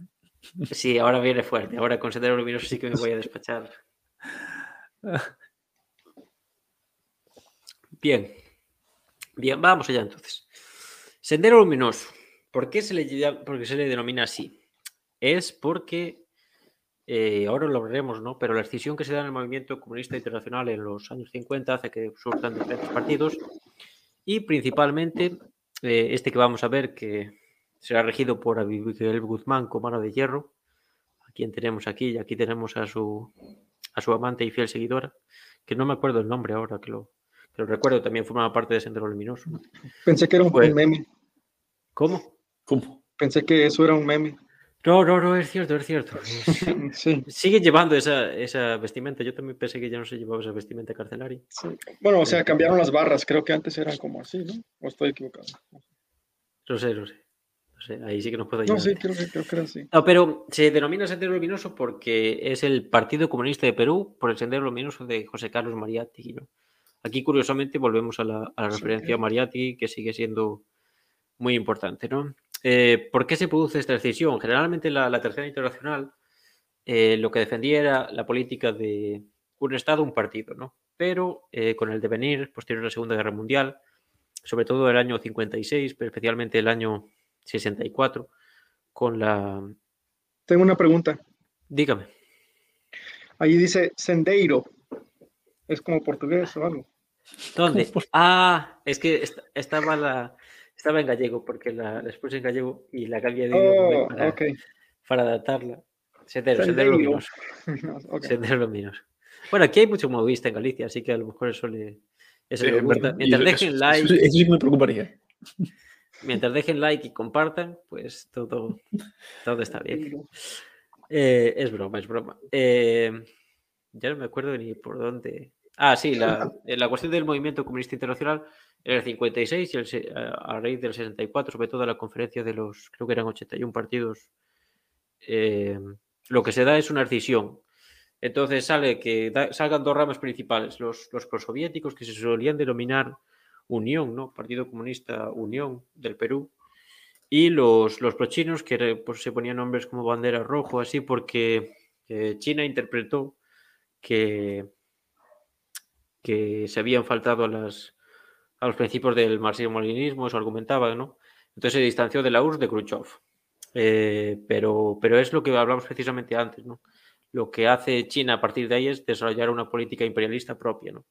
No esa defensa del antirevisionismo. Entonces, posteriormente, ese campo chino, como quien dice, de los antirevisionistas, que así se denominaban, aún hoy día muchos maoístas se siguen, se siguen denominando como tal, eh, lo que hace es volver a cindirse en dos, que por una parte queda la, por ejemplo, países como la Albania de, de Enver Hoxha, que lo que hace es eh, desarrollar partidos comunistas que se denominan marxistas-leninistas, ¿no? Entre, realmente entre paréntesis. Aquí, por ejemplo, la, en España los, los principales fundadores del FRAP y propulsores del FRAP eh, son gente vinculada, por ejemplo, a la Albania socialista, aunque, por ejemplo, con personajes como Álvarez del Valle y así, que fue su general en la, en la República Española, eran promovistas en cierta medida, ¿no? Estuvo, viajó varias veces a China, Álvarez del Valle, que Álvarez del Valle creo que también estuvo entrenando al Che Guevara en, en, en México, antes de, de, dar el salto a Cuba, al Che Guevara y a Fidel y así creo que recibieron instrucción de, de Álvarez del Valle o algo así.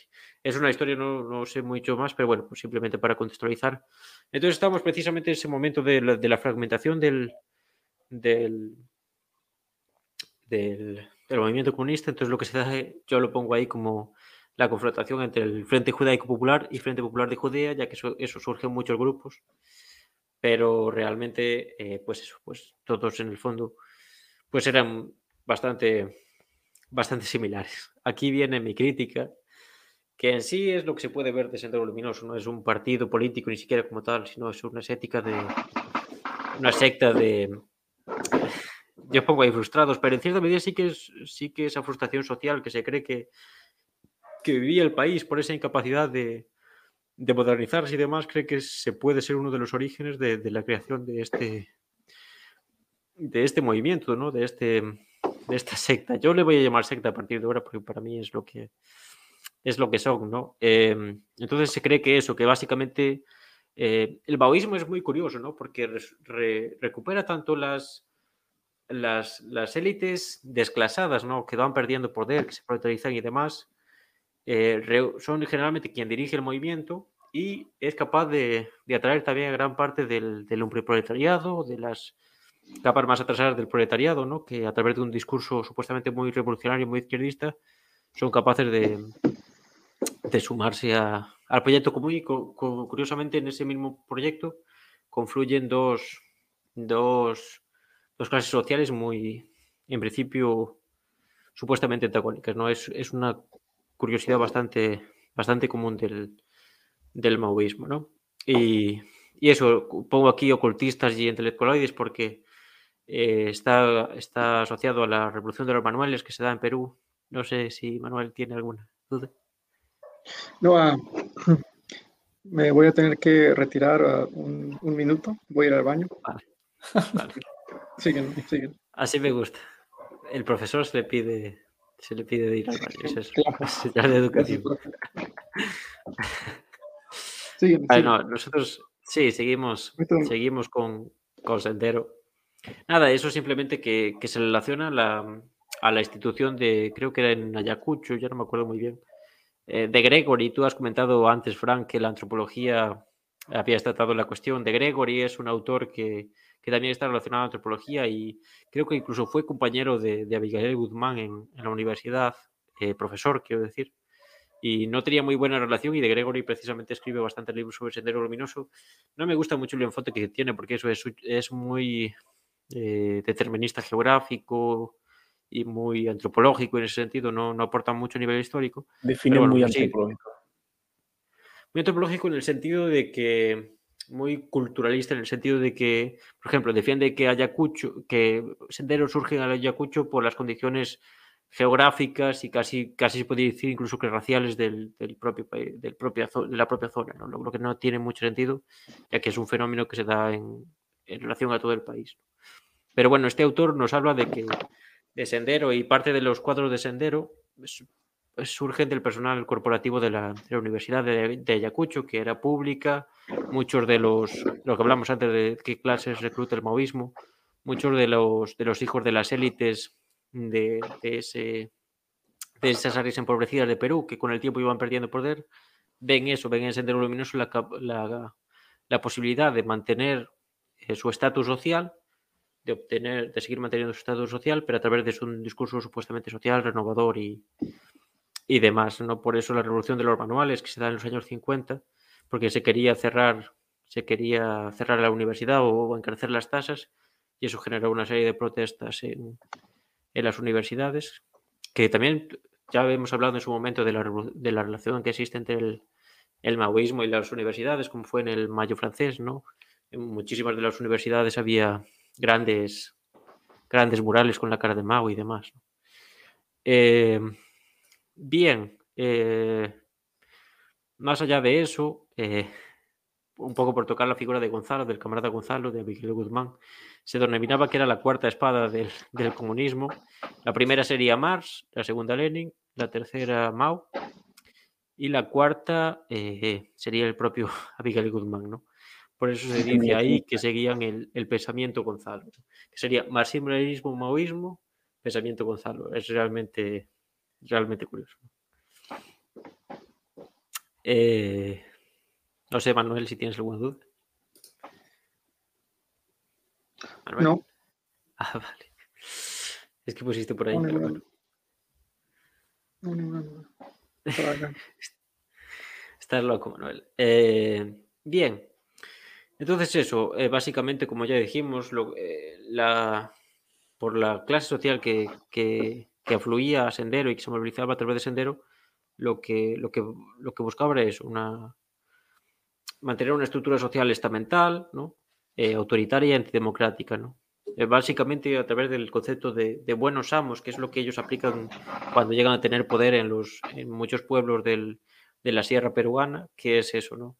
Eh, una, un concepto de, justicia muy rígido, no podríamos decirlo, y eso, realmente ese concepto de, un amo benevolente a través del, paternalismo. ¿no? Esto, esto ya nos lleva a la cuestión de los sensis malvados. Esto es una cuestión que, desarrolla el maoísmo, que es dentro del campesinado que existe una parte buena y una parte mala. Si erradicas la parte mala, eh, esto hace que todo vaya bien, o quien dice, ¿no? Pero lo que hace Sendero Luminoso es desatar una campaña de violencia contra lo que ellos entienden por sensis malos y esto al fin y al cabo lo acaban, se le acaba yendo de las manos porque eh, resulta curioso, porque el maoísmo dice que, los campesinados son una auténtica clase revolucionaria, los, perdón, que el campesino es el campesinado, es la, clase revolucionaria, pero después son los propios campesinos que se arman y los echan del los echan de los propios pueblos, ¿no? Es realmente curioso. Eh, esa idea también de batir el campo, ¿no? De, de la represión por la represión, ¿no? Casi también esa idea muy, muy de Sorel de, la violencia, la violencia como fin, como medio. No como medio, sino como fin, perdón.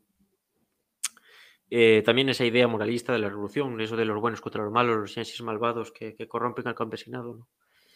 Eh, y eso lo que se hace es una racionalización de la desigualdad, ya lo hemos visto con, con el general Alvarado también cuando estuvo algo, algo similar. Eh, y en sí se veían como luchadores contra el fascismo y el feudalismo. Un, fascismo que, bueno, es bastante discutible si existía, y un feudalismo que, que propios cuadros del, de Sendero Luminoso ya vieron que no existía, pero se les dijo, no, no, no. Aquí sí Camarada Gonzalo dice que hay feudalismo, es que hay feudalismo. Y esa es la, la triste historia, ¿no? Ya por algunas cuestiones, estos son simplemente Estos son imágenes del, camarada Gonzalo y demás, ¿no? Eh, las, rondas campesinas de autodefensa, ¿no? El camarada Gonzalo hablaba de, cuotas de sangre, que la revolución costaría un millón de muertos, ¿no? Eh, que bueno, después se calcula que fueron 70.000 eh, alrededor de todo el conflicto, aunque no sé si eran más. Si son 70.000 que se le asocian a Sendero Luminoso o, o el total, ahí ya no me acuerdo muy bien, ya hace tiempo que hice la, la presentación, ¿no? Y, y, eso, en el artículo tengo una serie de, contrastando en sí lo que dice, por ejemplo, autores como, como Lenin, como Stalin y demás, sobre ciertas cuestiones como el terrorismo, la concepción de la revolución y demás, ¿no? Pero bueno, son cuestiones ya más técnicas, como quien dice, ¿no? Entonces, eh, ahí a través de eso trato de, hacer ver que asociar el, el maoísmo y sendero luminoso al, al comunismo, pues bueno, pues es, es bastante cuestionable, ¿no? nos vamos a meter ahí tanto, ¿no? Simplemente, bueno, algunos ejemplos. Aquí quería leer, hay un libro que después sí tenemos en la bibliografía sobre la, evidencia de las mujeres dentro de Sendero Luminoso, ¿no? Y aquí se lee un, un retrato de la autora, ¿no? Y diría así, para mí es demasiado difícil de aceptar el lugar que esa muchacha escogió en el ejército de Guzmán. Hace referencia a una guerrillera que ella entrevista, ¿no? El anhelo de una sociedad más justa significa para ella como para Betty, Gloria y Flor, otras, otras entrevistadas por ella, cantar las alabanzas de Gonzalo en un, chino, en un chino chapurreado, bajo una bandera que para el resto del mundo ha devenido en una época muerta. Eso podríamos discutirlo, pero bueno, eh, la historia no ha pasado por ellos. Lo terrible es que hay lugares en los cuales el transcurso del tiempo no trae consigo mejores, sino peores opciones, las más duras y las más difíciles de abandonar. Esto habla de una chica que ella entrevistó, que curiosamente eso de una clase muy pobre de, un barrio periférico de Lima, que se alista en Sendero Luminoso. Un guerrillero de Sendero Luminoso trata de, de ligar con ella, no lo consigue, la viola, tiene un hijo y tiene que irse de Sendero Luminoso porque, claro, no estaba bien visto las relaciones extramaritales y, y el que la violó por ser de Sendero Luminoso no, no, eso sería como atacar a alguien de, la secta, entonces sabía que iba a salir perdiendo, ¿no? Seguramente acabaría asesinado. Entonces por eso tuvo que, abandonar Sendero la, la pobre muchacha. Un libro que no está muy allá, ¿no? Porque trata de, tal vez de una forma muy anecdótica lo que es la, la vivencia de las mujeres en Sendero Luminoso, ¿no? Pero bueno, aún así, para la gente que le interese, quizás es interesante. Y aquí tenemos una publicación que hizo hace poco uno de los pocos órganos que quedan de, de Sendero Luminoso, que como la mayoría de los maoístas hace mucha cibermilitancia. Y lo que fue, creo que fue el, 8 de marzo de hace dos, de hace dos, dos años. Y bueno, aquí se ve una, una publicación súper feminista, pero por el otro lado, aquí en el lado derecho tenemos a María Zambrano, creo que es. María Zambrano era, era una, una activista, se puede decir, una, incluso un militante, ¿no?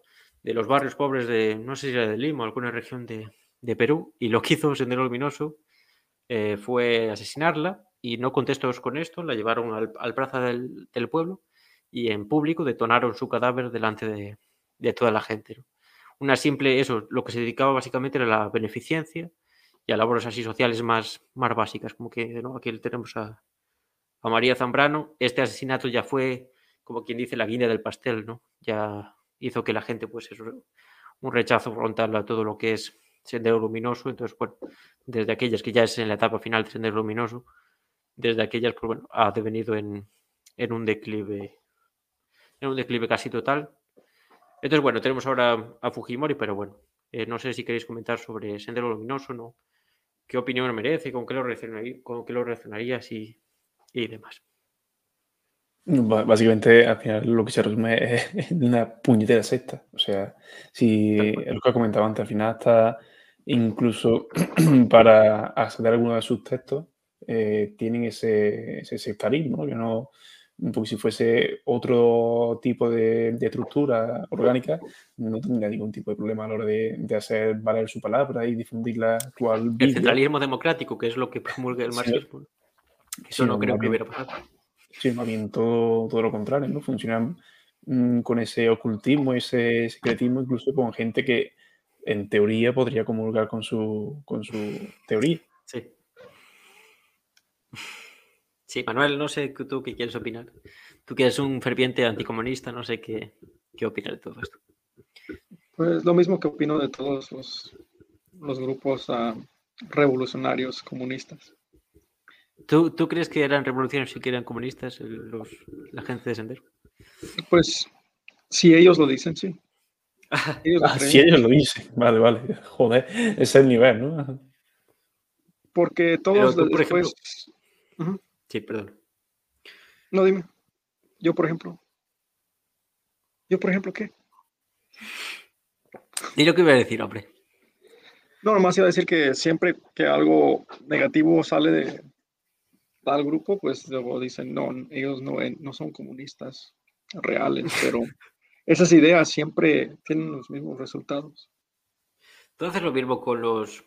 Mira, tú haces lo mismo con los liberales y ya has visto que no son ideas que beben del marxismo. Puedes, puedes criticar las ideas del marxismo, pero no, pero ningún, ningún eh, liberal dice eh, va a tomar a un millón de muertes para, para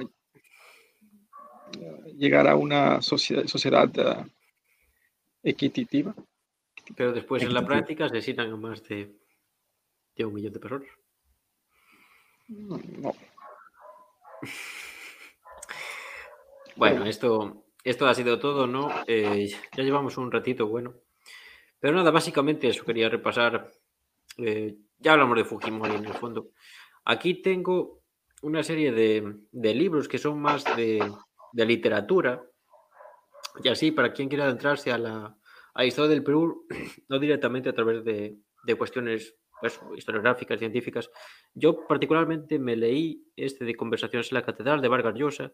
Es sobre los tiempos del general Odría en el poder y también de la época revolucionaria de Vargas Llosa, ¿no? Curiosamente, porque él lo que hace es, eh, por, le gustaba una chica que estaba en estos círculos así, eh, eso no, eh, revolucionario se podría decir, ¿no?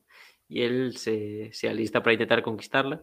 No lo voy a desvelar cómo acaba la historia, ¿no? Pero, pero bueno, un libro muy, muy interesante, la verdad, para introducirse en, en el Perú de esos años. Aparte, el Vargas Llosa no, en eso se agradece, ¿no? No, no esconde el racismo que había dentro de la sociedad y demás, ¿no? Lo retrata bastante bien. También un libro muy interesante de El mundo de Julius, ¿no? Que narra también es otra, otra etapa histórica del Perú, pero también tiene que ser muy interesante. No he podido leerlo.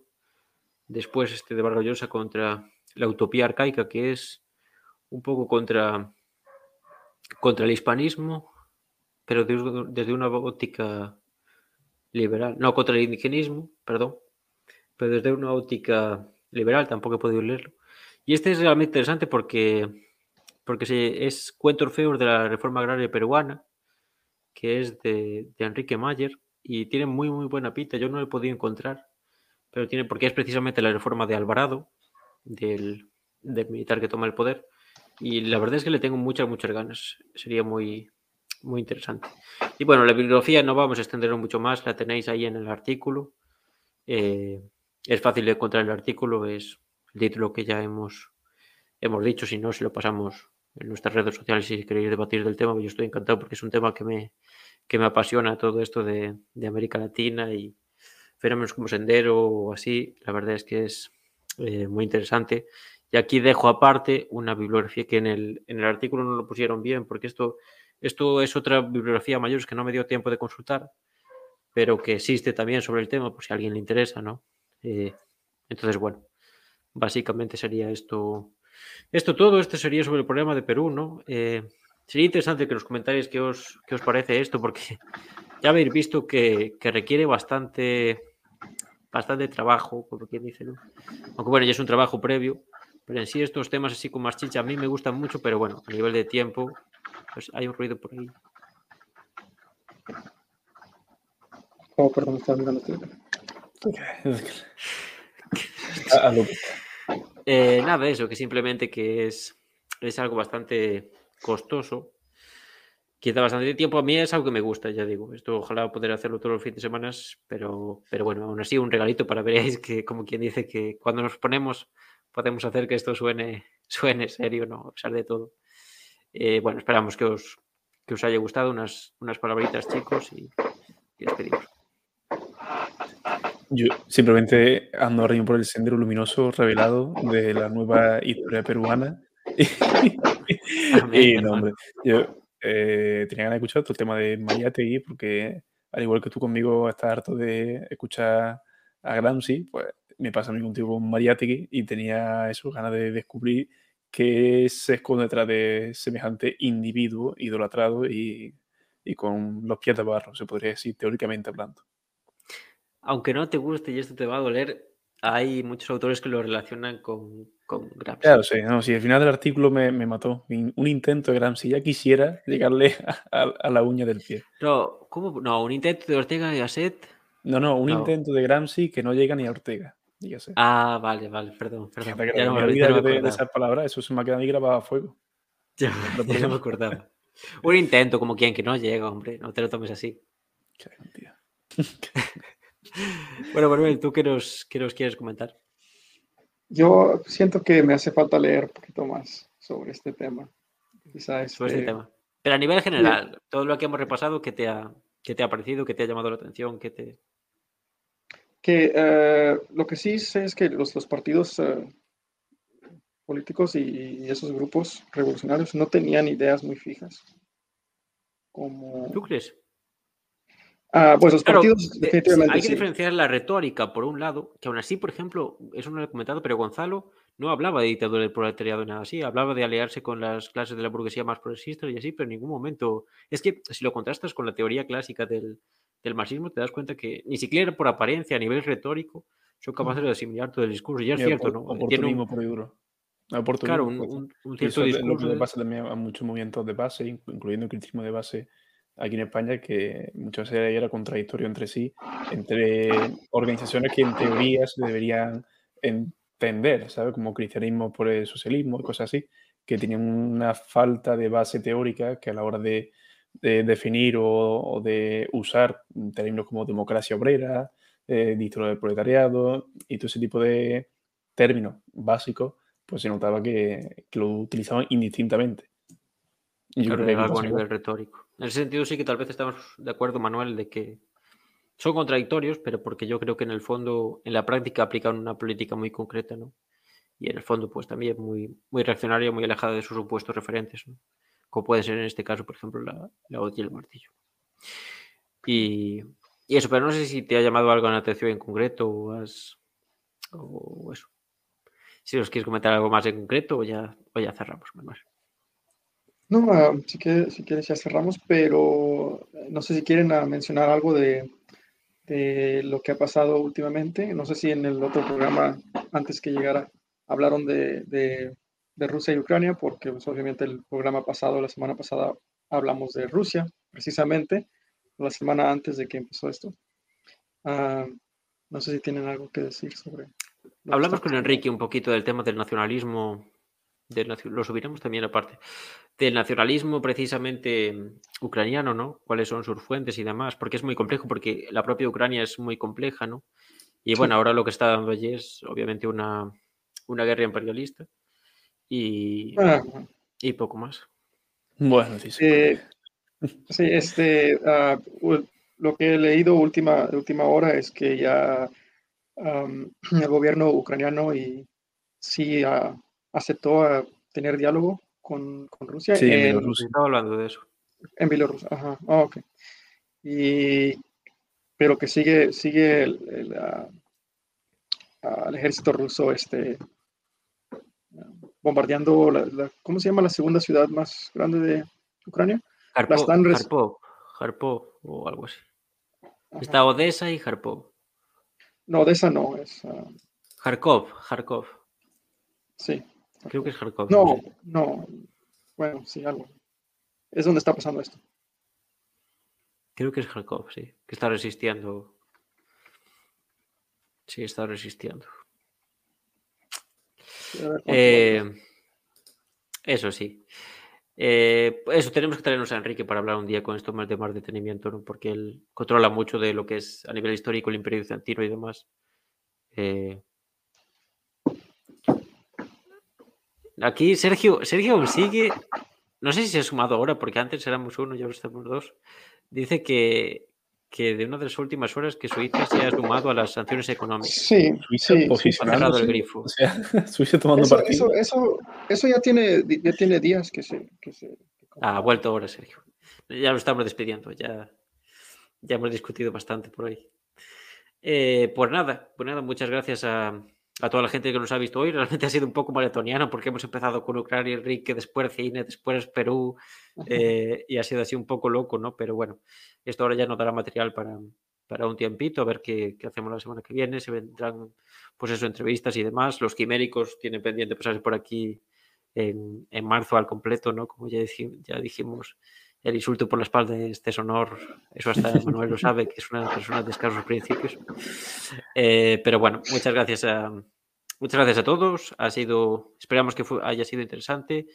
Comentadnos si queréis más, más programas de, de este tipo, trataremos de, de adaptarnos y, y, nada, muchas gracias a, a todos y nos vemos eh, la semana que viene. Un abrazo. Vemos. Hasta luego.